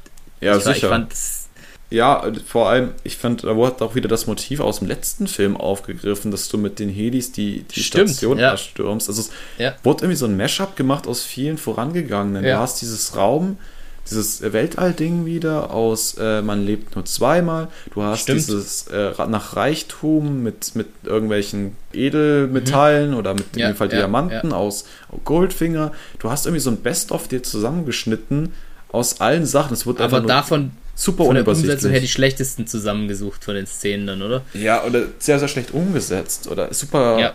Ja, wie gesagt, der Plot gefällt mir einfach nicht. Die äh, erstürmen, also ballern das Ding einfach komplett in Grund und Boden. Mhm. Und Während ähm, Bond in seiner Zelle sitzt und sich versucht zu befreien. genau, ähm, die Insel kann sich ein bisschen zur Wehr setzen, aber dieser Übermacht kann sie natürlich nicht standhalten. Metz will aufgeben und durchschaut jetzt dann endlich auch Blofeld. Mhm. Und Tiffany wird beim erneuten Versuch des Kassettenwechsels, der richtig Ja. dusselig ist, enttarnt. Und da habe ich nochmal dieses, dieses nicht ernsthaft genug, finde ich, vom Blofeld, weil er dann da mit zwei Reimen direkt am Stück anfängt und von, von wegen meint so, das Döschen im Höschen äh, soll sie ja mal gefälligst abgeben und sie dann eben zu Bond in den Kerker schickt oder in seinen Raum, Kerker ist ja falsch, und dann aber halt auch noch sagt, oh leider hier äh, hübscher Po, aber im Kopf nur Stroh. Genau. Also vielleicht ist auch die Übersetzung echt bescheiden, ich weiß es nicht, aber das, hat, das war zu viel für mich. Also Ja. ein Spruch, okay, aber ich finde, dann ist es so ein Ticken zu viel einfach. Ich habe mir auch beide Zitate rausgeschrieben. Ich fand beides auch. Also, wie gesagt, ich, vielleicht müssen wir das Original nochmal angucken, aber ich fand's. Ja, Ah, ich fand's nicht gut. Sie hat aber Glück, auf dem Weg zur Zelle hin wird ihr Wachmann erschossen mhm. und äh, sie kann sich damit dann verselbstständigen. Äh, und dann haben wir wieder Helikopterexplosionen, die total katastrophal aussehen. ja. Also Explosionen haben sie in den vorherigen Filmen schon besser hingekriegt, würde ich sagen. Deutlich besser. James hat keinen Bock irgendwie zu warten, bis er gerettet wird oder in die Luft gejagt wird. Er entdeckt eine Luke bei sich, mit der er Mhm. nach unten hin unter die Insel klettern kann und hangelt sich unter ja, der Insel entlang. Blofeld und Metz geraten mal wieder aneinander, doch Metz zieht dann den Schwanz ein und sa- äh, geht dann einfach und verfolgt seine Anweisung. Ja. Äh, Blofeld macht sich für die erneute Flucht bereit, ähnlich wie bei Man lebt nur zweimal, geht es nicht diesmal Mhm. mit der Bahn weg, sondern eben mit einem kleinen U-Boot. Mini-U-Boot. Er chillt dann auch sein Leben, indem er dann über die Fläche hin zu seinem U-Boot geht. Also ihm ist das vollkommen egal, dass da gerade alles in die Luft fliegt, auf einer Ölbohrinsel mit Explosion zu arbeiten. Ja. Weiß ich nicht. Schwierig. Mm, Ja, auch allgemein sein, sein ganzes Aufgebautes fliegt ja da eigentlich ihm um die Ohren. Klar, wenn er sich selber retten kann, ist irgendwo schon das Wichtigste, aber da steckt ja trotzdem viel drin und es scheint ihm so ein bisschen, ja, okay, ich mach mich, mach mich mal auf. ja, ist die dritte Acker. Basis von ihm, die in die Luft fliegt. Also das hat man sich wahrscheinlich mit Das ist abgefunden. gewöhnt, meinst du? Das ist Ja. ein Gewohnheitsding, ja. Der wird dann von einem Kran zu Wasser gelassen und kurz vor, äh, bevor er im Wasser ist, äh, überwältigt James den Kranführer und lässt Blofeld äh, dann aus luftiger Höhe erstmal ins Wasser sausen, um ihn dann wieder hochzuziehen und einmal quer in die Gebäude wie so eine Abrissbirne reinzuballern. Tiffany rennt dann immer noch im Bikini, weil das ist natürlich wichtig, ja. äh, über den Schauplatz zu James, um dann neben ihm zu stehen. Und schnappt sich dann eine Waffe, ballert dann wild um sich und durch diesen Rückdruck, Ja, Rückstoß, durch diesen Rückstoß, Rückstoß, genau. Fliegt sie dann irgendwann Waffe. von der Insel runter und das sieht auch wieder so albern aus und so. ja, vor allen Dingen, und sie ist doch eigentlich so selbstständig gewesen und weiß doch auch dem ganzen Geschäft, also wenn du mit Diamanten handelst, dann weißt du, mit, wie man ungefähr mit Waffen umgeht, würde ich jetzt behaupten. Das ist doch ja, da ist doch immer irgendwas nicht ganz halt koscher, wo mal es irgendeine Schießerei gibt oder so. Ich halte doch nicht da drauf gedrückt, wenn ich merke, ich kann nicht stehen und ja. muss immer und weiter fall zurück, gleich runter. Ich, also, ja. Naja, das ganze Ding fliegt in die Luft. Wir sehen auch nicht wirklich, wie Blofeld ablebt. Also nee. man geht jetzt mal davon Ob aus. Ob er ablebt oder nicht, genau. James macht dann einen sehr eleganten Abgang ins Wasser mit mhm. einem äh, ordentlichen Sprung. Und ja, wie gesagt, das U-Boot hing dann noch irgendwie auf der Insel, halb in so einem Gebäude drin. Ja. Wir wissen es nicht genau. Ja. Wir haben einen Cut, befinden uns auf einer Art Kreuzfahrt, größere Überfahrt von eben den USA nach England. Wie sich Felix dann von James verabschiedet und ihm zuruft, er wird M genau. informieren, dass sie kommen. Wir sehen, dass hier wieder Ernie und Bert auch an Bord sind. Also die sind ja. noch nicht raus aus der Geschichte. Und aber waren lang nicht zu sehen eigentlich. Genau, haben also, jetzt die letzte, letzte halbe Stunde keine Rolle mehr ja, gespielt. Sicher keinen Auftritt gehabt, ja. Tiffany will am Abend James eine wichtige Frage stellen und macht da so ein großes Gewese drum.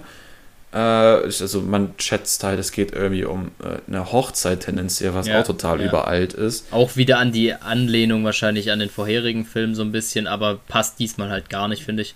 Genau. Sie werden dann aber von Mr. Wind und Mr. Kidd unterbrochen, die mhm. als Kellner verkleidet ihnen das Abendessen ja. anreichen wollen und eine Bombe im Nachtisch versteckt haben, in so eine Art Kuchen, würde ich sagen. So eine Kuchen, ja, ja genau. Ähm, James ist aber nun blöd, weil James kennt ja den Geruch schon von mhm. Mr. Wind.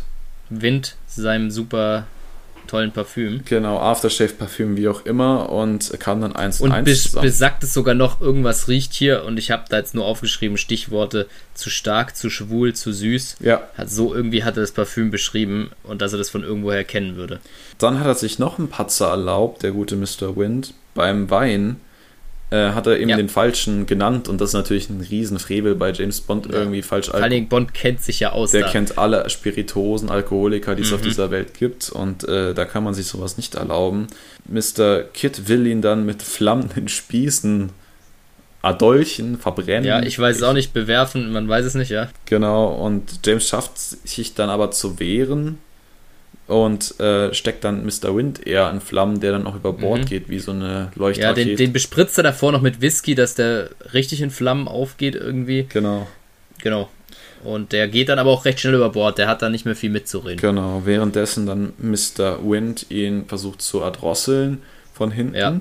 Tiffany versucht sich einzumischen und wirft diese Nachtisch nach dem Mr. Wind, mhm. trifft ihn nicht und er diese, diese angebliche Nachtisch zerplatzt, weil es einfach nur eine Replika war und die Bombe kommt ja. zum Vorschein. Ja. James schafft es, sich aus dieser Situation zu befreien und bindet die Bombe an Mr.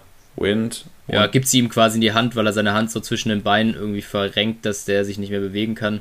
Okay, ja, okay. Ähm, und Wind hält dann quasi seine eigene Bombe in der Hand, bevor halt auch über Bord äh, geworfen wird. Und explodiert. Genau. Und dann stellt Tiffany endlich ihre Frage, nämlich wie sie jetzt diese Diamanten vom Himmel bekommen wollen. Mhm. Das jetzt wirklich die Frage war. Ja. Aber das ist dann auch das Ende. Genau. Und wir enden wieder mit dem Ausblick auf den nächsten Film, nämlich James Bond will return at Live and Let Die. Damit sind wir durch und damit möchte mhm. ich gleich zu meinem ersten großen Kritikpunkt vor der ja, bitte. Äh, vor der Geschichte mit dem Ranking kommen, nämlich dass du halt mit keiner Silbe Tracy, also Teresa Di Vincenzo erwähnst, mit keiner mhm. Szene, ja. also Silbe ja. da irgendwie diesen Zusammenhang. Wir haben den einzigen Referenzwert bei, bei dem Sir Donald im Büro, äh, dass, dass James, äh, dass M meint, er sei, James sei ja wieder aus dem Urlaub zurückgekehrt oder ja. ähnliches, was eine Referenz darauf an, sein soll, dass er halt bei Im Geheimnis dieser Majestät nicht da war. Aber das ist dann auch das Einzige und das finde ich halt wie gesagt, das nervt mich halt, wenn du es einerseits aufeinander aufbaust, aber dann doch jedes Mal den Cast wild durchmischt. Ja. ja. Äh, da musst du dir halt eigentlich mal eine Linie für eine Linie entscheiden, weil sonst finde ich, ist es halt sehr konfus, ja. Ja, und also wie gesagt, das ist mein großer Kritikpunkt oder das Ding, was mich halt an diesen ersten mhm. Film so super nervt. Es baut, einerseits möchte man, dass es aufeinander aufbaut, indem man Blofeld nutzt, indem man Spectre nutzt. Ja. Ja. Aber dann verhunzt man das halt so dermaßen. Und das hat nicht nur was mit dem Bond-Darsteller zu tun, oder am wenigsten tatsächlich, sondern eher mit, der, würde ich auch sagen. Storytelling und mit der Besetzung des Restcasts. Ja, finde ich auch schade. Also geht mir, geht mir auf jeden Fall ähnlich. Und ich finde so eine gewisse Kontinuität wäre nicht schlecht. Und mich stört es ja sogar schon so bei Randpersonen wie Felix Leiter. Gut, diesmal war er wieder relativ präsent, sage ich mal, aber ist ja jetzt trotzdem bei Weitem keine Hauptfigur. Und ich finde schon da ist es teilweise gut, wenn man jetzt vom ersten schaut bis dahin, dann kann ich es noch verstehen, dass er irgendwann neu besetzt wird, aber dass er wirklich in jedem Film neu besetzt wird, ist halt schon, ja, und dementsprechend stört es natürlich noch viel mehr dann auch bei den Hauptrollen. Also, Ja, gut. Es klingt jetzt so, als wäre der Film nicht allzu gut weggekommen. Ähm, wie das Ja. jetzt schwarz auf weiß aussieht, können wir, glaube ich, anhand des Rankings ganz gut abarbeiten. mhm. Ich erkläre es euch gerne noch einmal. Wir haben uns überlegt, unsere Kritik auch in nackte Zahlen zu verfassen und haben uns dafür sieben Kategorien zurechtgedeichselt für unsere 007. In jeder Kategorie können 1 bis 10 Punkte vergeben werden, sodass maximal 70 Punkte äh, in der Gesamtmasse für einen Film ausgegeben, nee, vergeben werden können. Auf Platz 1 bei dir ist derzeit nach wie vor Goldfinger mit 56 Punkten in der Gesamtwertung. Bei mir ist es ebenfalls Goldfinger mit 63 Punkten in der Gesamtwertung. Und heute ist es Diamantenfieber. Aber wie immer fangen wir mit dem Song und der Titelsequenz an und wie immer darfst du gerne vorlegen. Darf ich vorlegen, ja, gut. Ähm, ja, die haben wir heute, ich würde sagen, relativ kurz behandelt, aber es war halt auch nicht super viel Neues dabei. Deshalb, ich fand generell erstmal das Thema fand ich ganz gut eingearbeitet. Den Song an sich fand ich auch nicht schlecht. Ich finde, der war ein guter Song und es war jetzt auch nicht irgendwas ganz komisches, aber ich fand ihn leider nicht ganz so passend für, äh, für James Bond an sich. So, oder es hat mir so ein bisschen diese, diese Spannung wieder so ein bisschen gefehlt. Spannung hinsichtlich jetzt so Agenten-Feeling. Genau, deshalb fand ich die Kombination, du hast ja auch gesagt, Diamanten war ein bisschen überladen, sehe ich auch so, fand ich jetzt nicht ganz schlecht äh, dargestellt, aber es war schon sehr, sehr präsent. Deshalb kriegt er von mir 7 von 10, weil ich es noch ganz okay fand. Äh, aber ich finde, man hätte vor allen Dingen mehr draus machen können mit den Silhouetten und so. Hat sich halt einfach wieder wiederholt. Finde ich immer schwierig. Aber habe ich, glaube ich, jetzt zur Genüge gesagt, ich versuche es nächstes Mal mal nicht zu sagen. Wobei da sind eh die Bücher dran. Ja. Gehe da ganz gut mit. Also ich bin auch bei sieben Punkten. Bei mir rettet der Song tatsächlich, den finde ich ganz schön. Die Visualisierung, wie gesagt, ist jetzt nicht das Rad neu erfunden. Es wurde ein bisschen mehr mit Blenden und Zooms gearbeitet. Genau, also ich glaube, ich kann da jetzt auch gar nichts groß neu erzählen. Ich finde, wie gesagt, man könnte sich bei der Visualisierung ein bisschen, bisschen mehr was einfallen lassen. Und diesmal war es mir halt zu sehr mit der Tür ins Haus gefallen, weil das mit den Diamanten halt omnipräsent war. Und ähm, genau dafür gibt es die Abzüge, Pluspunkte bei der musikalischen Auswahl. Finde ich sehr eingängig. Wie gesagt, finde ich da eine tiefere, tiefere Geschichte drin in der Person. Und dafür sind es dann die sieben Punkte geworden. Genau, diesmal Bond-Darsteller wieder Sean Connery. Was gibst du dem? Gebe ich ähm, 7 von 10 Punkten. Finde, der hat es wieder, also er hat schon, schon schlechter gespielt, sage ich mal, in seinem letzten Film davor. Fand ich ihn nicht ganz so stark. Jetzt fand ich, war es wieder besser und kriegt aber keine volle Punktzahl, weil wir haben halt so ein bisschen das homosexuellen Feindliche, das gefällt mir leider nicht, liegt nicht nur an ihm sicher, aber gehört mich für mich da trotzdem dazu. Er erhebt auch wieder die Hand gegen Frau N, zumindest einmal mindestens. Das gibt halt auch immer Abzüge. Andersrum fand ich aber wieder cool, dass er seinen Witz dabei hatte, seinen Charme. Insbesondere die Szene mit M hat mir wieder ziemlich gut gefallen, wo sie sich so gegenseitig mündlich ein bisschen duellieren. Er war ironisch, das hat leider manchmal so ein bisschen die Ernsthaftigkeit vermissen lassen. Also da fand ich es einen schmalen Grad. Ähm, aber deshalb kriegt er von mir diesmal sieben, sieben Punkte, weil ich insgesamt schon einen guten Bond finde und das schon ganz gut macht. Ich finde es sehr schön, dass wir nochmal einen Connery-Teil haben und das nicht, man lebt nur zweimal sein letzter Film ist, weil Mhm. da fand ich seine Leistung auch nicht so pralle. Äh, hier wurden diese Konflikte mit dem Produktionsteam nicht so greifbar gefühlt. Wahrscheinlich hat er sich ganz gut äh, Mühe gegeben für, für seine Bezahlung. Und dahingehend fand ich das gut. Ich fand, das war wieder eine bessere Leistung, nicht eine seiner besten, aber eine sehr, sehr solide. Hat sein, sein Witz, sein Charisma mit eingebracht und auch äh, in den Action-Szenen durchaus ansehnlich. Ich finde nur, er wirkt generell, merkt man halt, dass er älter geworden ist. Ich glaube, er müsste da um die 40, Anfangs ja. 40 gewesen sein. Und auch so ein bisschen fülliger geworden über die Filme hinweg, was jetzt nicht per se schlecht sein soll, aber du siehst halt die, die Entwicklung recht deutlich. Ja. Äh, das Alter macht ja, deshalb, halt keinen Wenn ich da kurz einhaken ja. darf, deshalb kam, glaube ich, auch ihm diese äh, Szene im Aufzug ganz gut zugute, weil es da auf einem relativ kleinen, beschränkten Raum war. Er jetzt nicht super viel rumrennen musste, super viel Action hatte, aber es trotzdem eine actiongeladene Szene war. Und ich glaube, vielleicht sind auch deshalb andere Action-Szenen einfach nicht mehr so ausgeprägt oder werden gar nicht so krass verfilmt, mhm. sondern man legt dann irgendwie Wert auf was anderes. Ja. Was aber schade ist, wie du, wie du ja auch sagst, ja. Genau. Trotzdem ist Connery einer meiner Lieblings-Bond-Darsteller und deswegen hat er sowieso da so einen Sympathiepunkt. Was ich ein bisschen schade finde, habe ich jetzt, glaube ich, auch schon durchklingen lassen. Das ist halt viel zeitgemäßes Zeug. Das sind halt äh, so, so die, die Umgangsarten ganz oft. Das ist dann aber halt auch das zunehmende Alter und damit nicht die, die Möglichkeit, da mehr alles zu, zu zeigen. Durch die schwierige Geschichte konnte er wahrscheinlich auch ganz oft gar nicht so sehr glänzen. Aber die Performance an solche finde ich sehr, sehr gut und damit sind es bei mir auch sieben Punkte geworden. Jetzt. Jetzt sind wir uns aber richtig einig. Alter Schwede. Ja, mal gucken, wie es jetzt weitergeht. Jetzt kommt nämlich die gute Tiffany Case.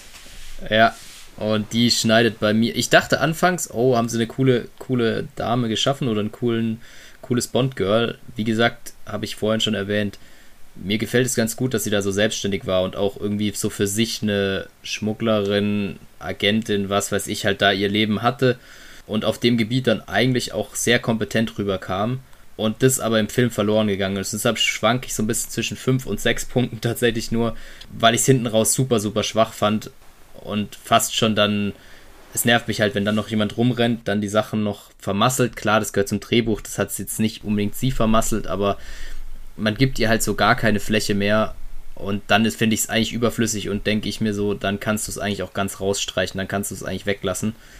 Und deshalb tendiere ich diesmal tatsächlich zu fünf Punkten oder ja, würde ich mich jetzt darauf festlegen, ähm, weil das fand ich schon, ja, ab der Hälfte eigentlich hat, fand ich es nicht mehr, nicht mehr wirklich zu gebrauchen, sage ich mal. Das klingt jetzt ein bisschen hart, aber ich hoffe, ihr wisst alle, was ich meine. Ja, äh, verstehe ich auf jeden Fall. Ich bin, habe mich für die sechs Punkte entschieden, weil ich den, den Anfang ganz gut fand. Also da hatte sie halt wirklich äh, eine sehr, sehr gute Einbindung und äh, wirkte als Charakter auch sehr, sehr spannend. Und da wurde halt mhm. dann auch wieder wenig draus gemacht, als sie dann in den USA waren. Und es wurde dann halt wirklich von Szene zu Szene weniger. Und ähm, dieser Verfall hinten raus, dass sie dann halt wirklich wie so, so ein Dummchen dargestellt wurde, was nichts hinbekommt und also alles, was sie anfasst, irgendwie zum Scheitern verurteilt ist, ja, fand ich super, super schwierig. Auf dem Schiff hat sie dann wieder ein bisschen an Kontenance gewonnen, ein bisschen mehr an Seriosität, aber so phasenweise war es halt wirklich katastrophal. Mhm. Und ähm, ja, das fand ich halt nicht stark. Also ich kann mit einen fünf Punkten gut leben. Ich habe, wie gesagt, den, den Opener in Amsterdam fand ich sehr gut. Ähm, bis, ja, das stimmt bis schon. halt quasi dann zur Filmmitte hin. Und dann hat es leider abgebaut. Und deswegen ja. sind sechs Punkte geworden. Machen wir mit Ernst Davro Blofeld weiter.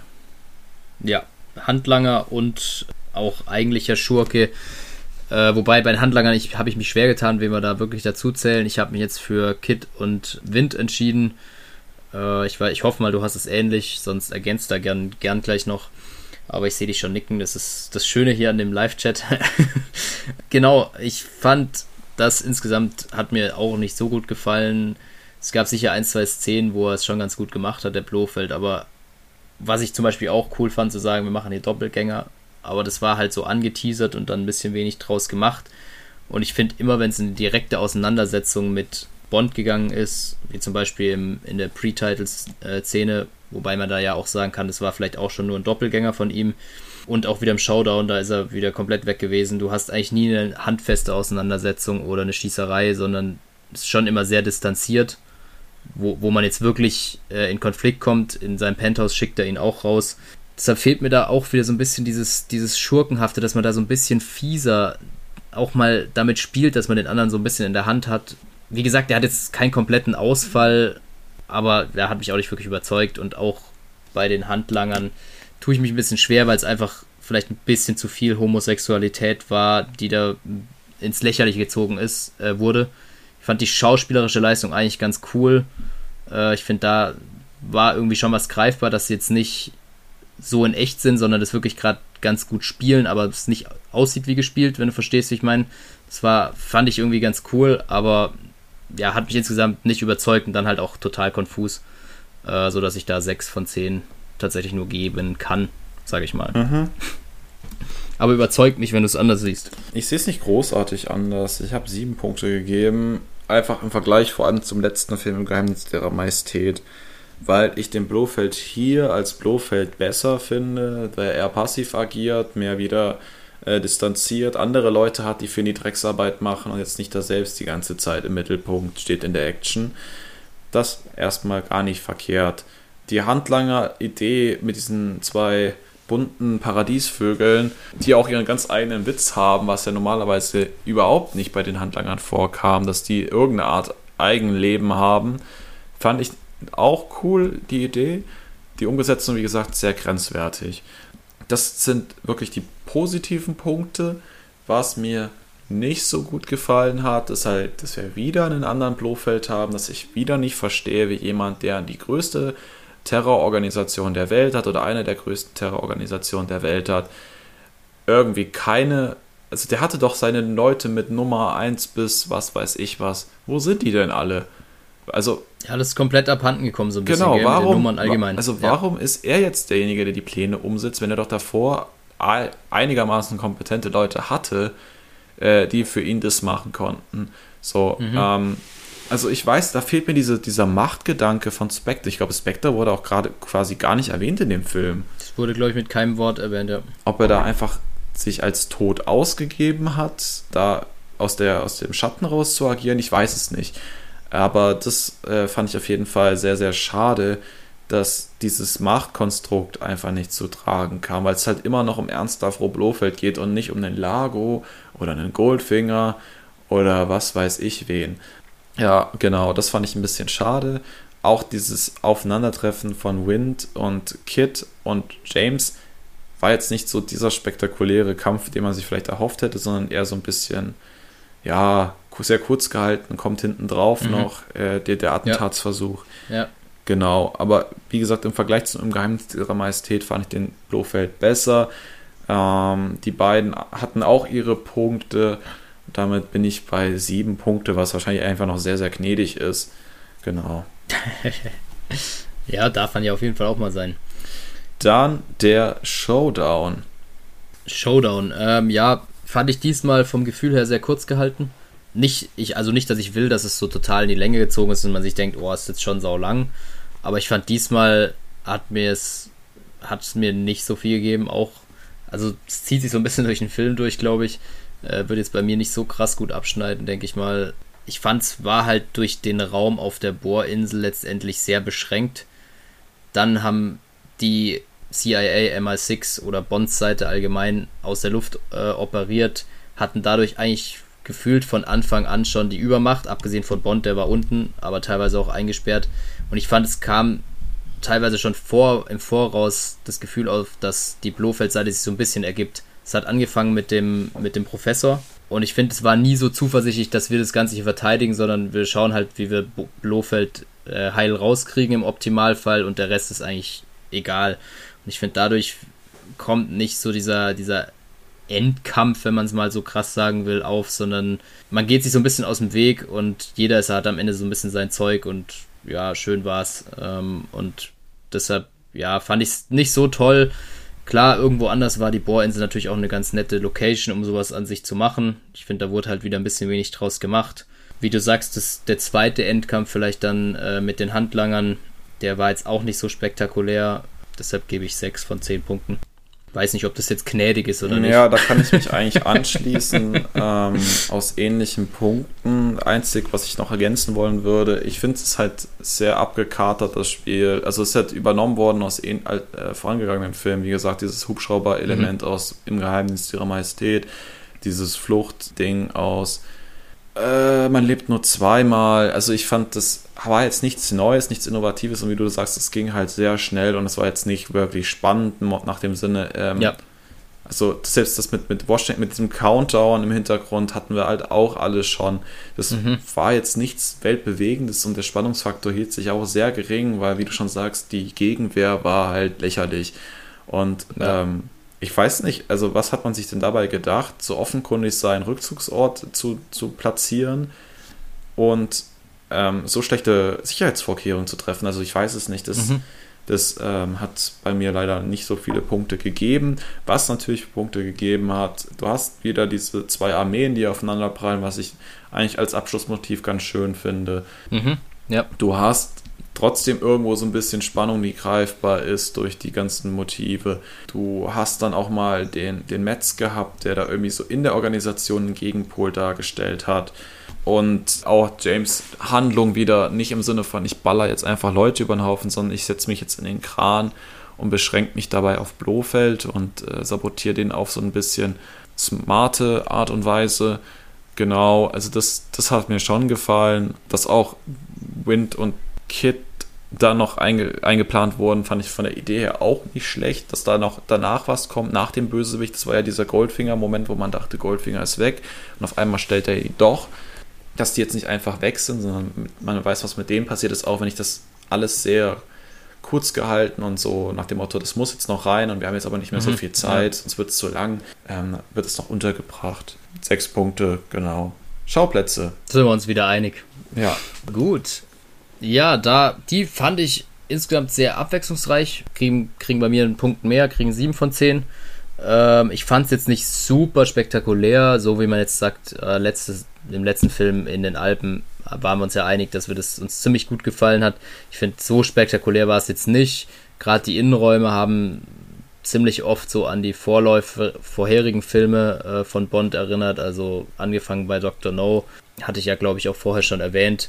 Das finde ich immer ein bisschen schade, weil ich glaube, da könnte man sich ein bisschen weiterentwickeln oder vielleicht auch an die jeweiligen Länder so ein bisschen anpassen. Gut gefallen hat mir aber das Zirkuselement. Klar, wir haben es vorhin gesagt, es war nicht wirklich ein Zirkus, aber ich fand es irgendwie, ja, durch die Menge dann ein paar akrobatische Elemente mit dabei. Das fand ich eigentlich gar nicht so schlecht. Dann hast du zusätzlich noch das Casino da mit drinne. Ja, hat mir persönlich nicht, nicht ganz schlecht gefallen. Ähm, die Verfolgungsjagd, das habe ich ja vorhin auch gesagt, ähm, die hat mir ziemlich gut gefallen. Also jetzt in, wir haben uns ja auf Las Vegas festgelegt oder verständigt, ob es jetzt so war oder nicht, aber ich glaube, wir wissen, über was wir reden.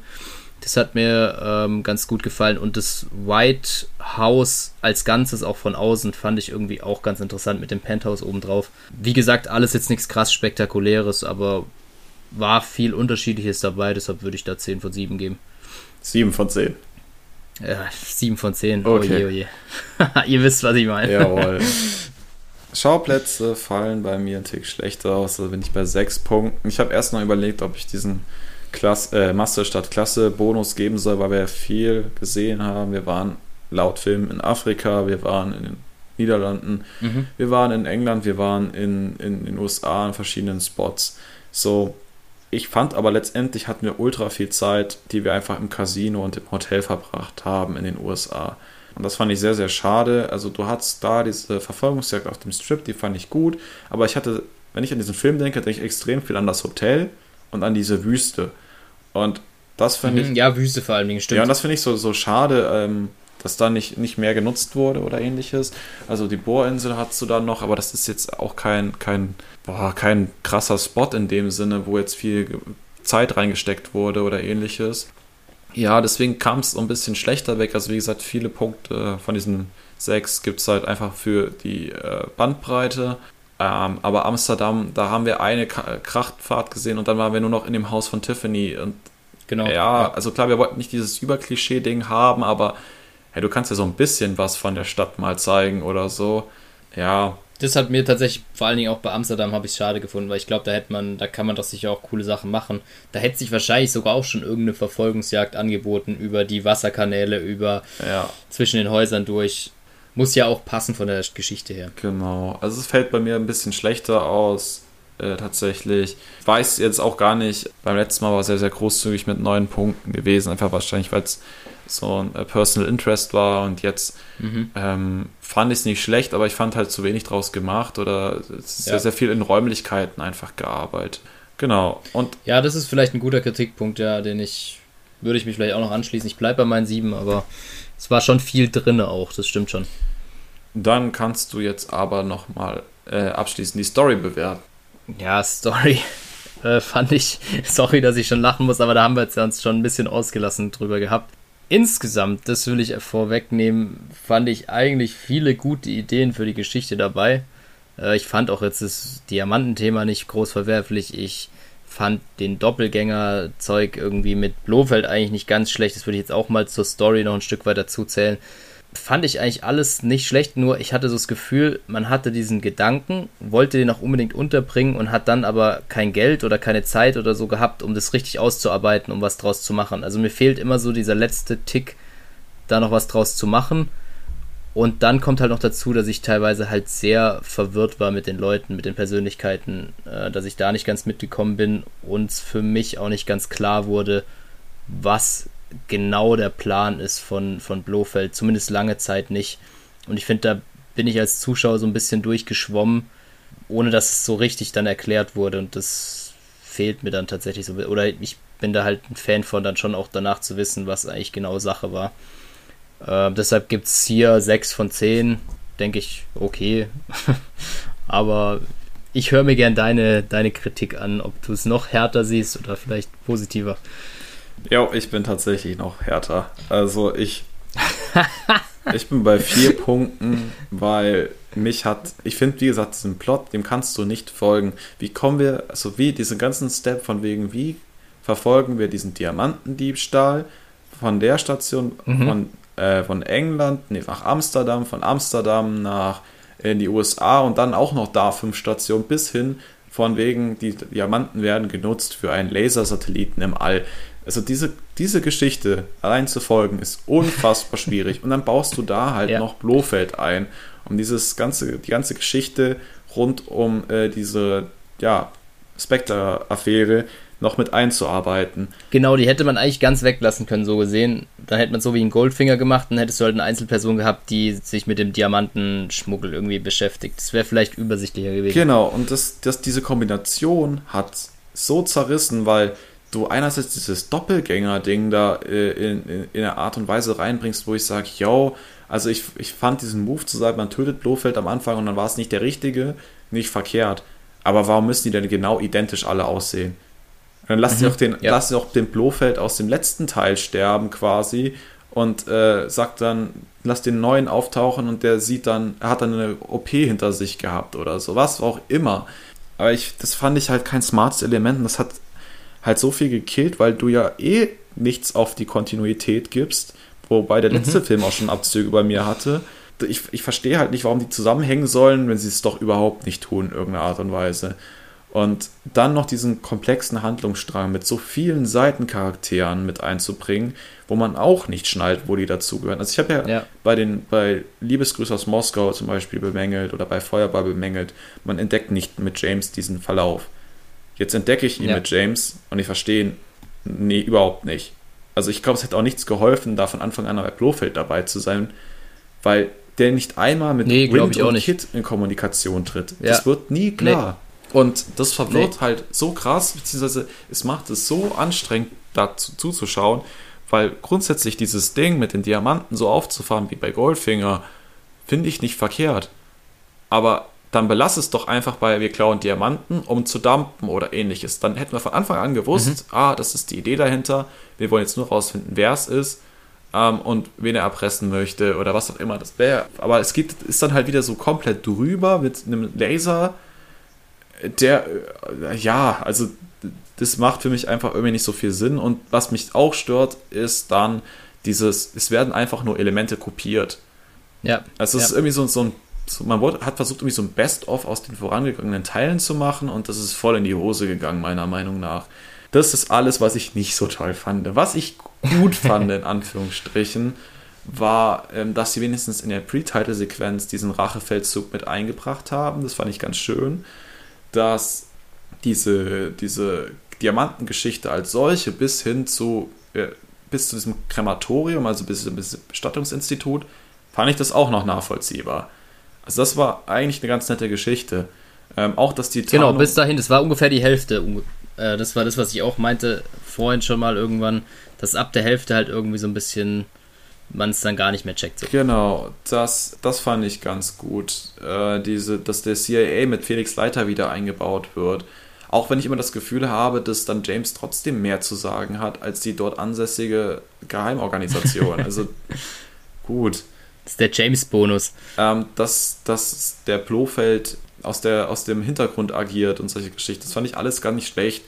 Aber wie gesagt, das Große und Ganze fand ich einfach nicht so pralle und deswegen sind es vier Punkte geworden. So war ich jetzt mal ein bisschen härter, aber wie gesagt, ich äh, wurde nicht, bin nicht warm geworden mit dem Film, auch beim jetzt, keine Ahnung, ja. dritten, vierten Mal schauen nicht.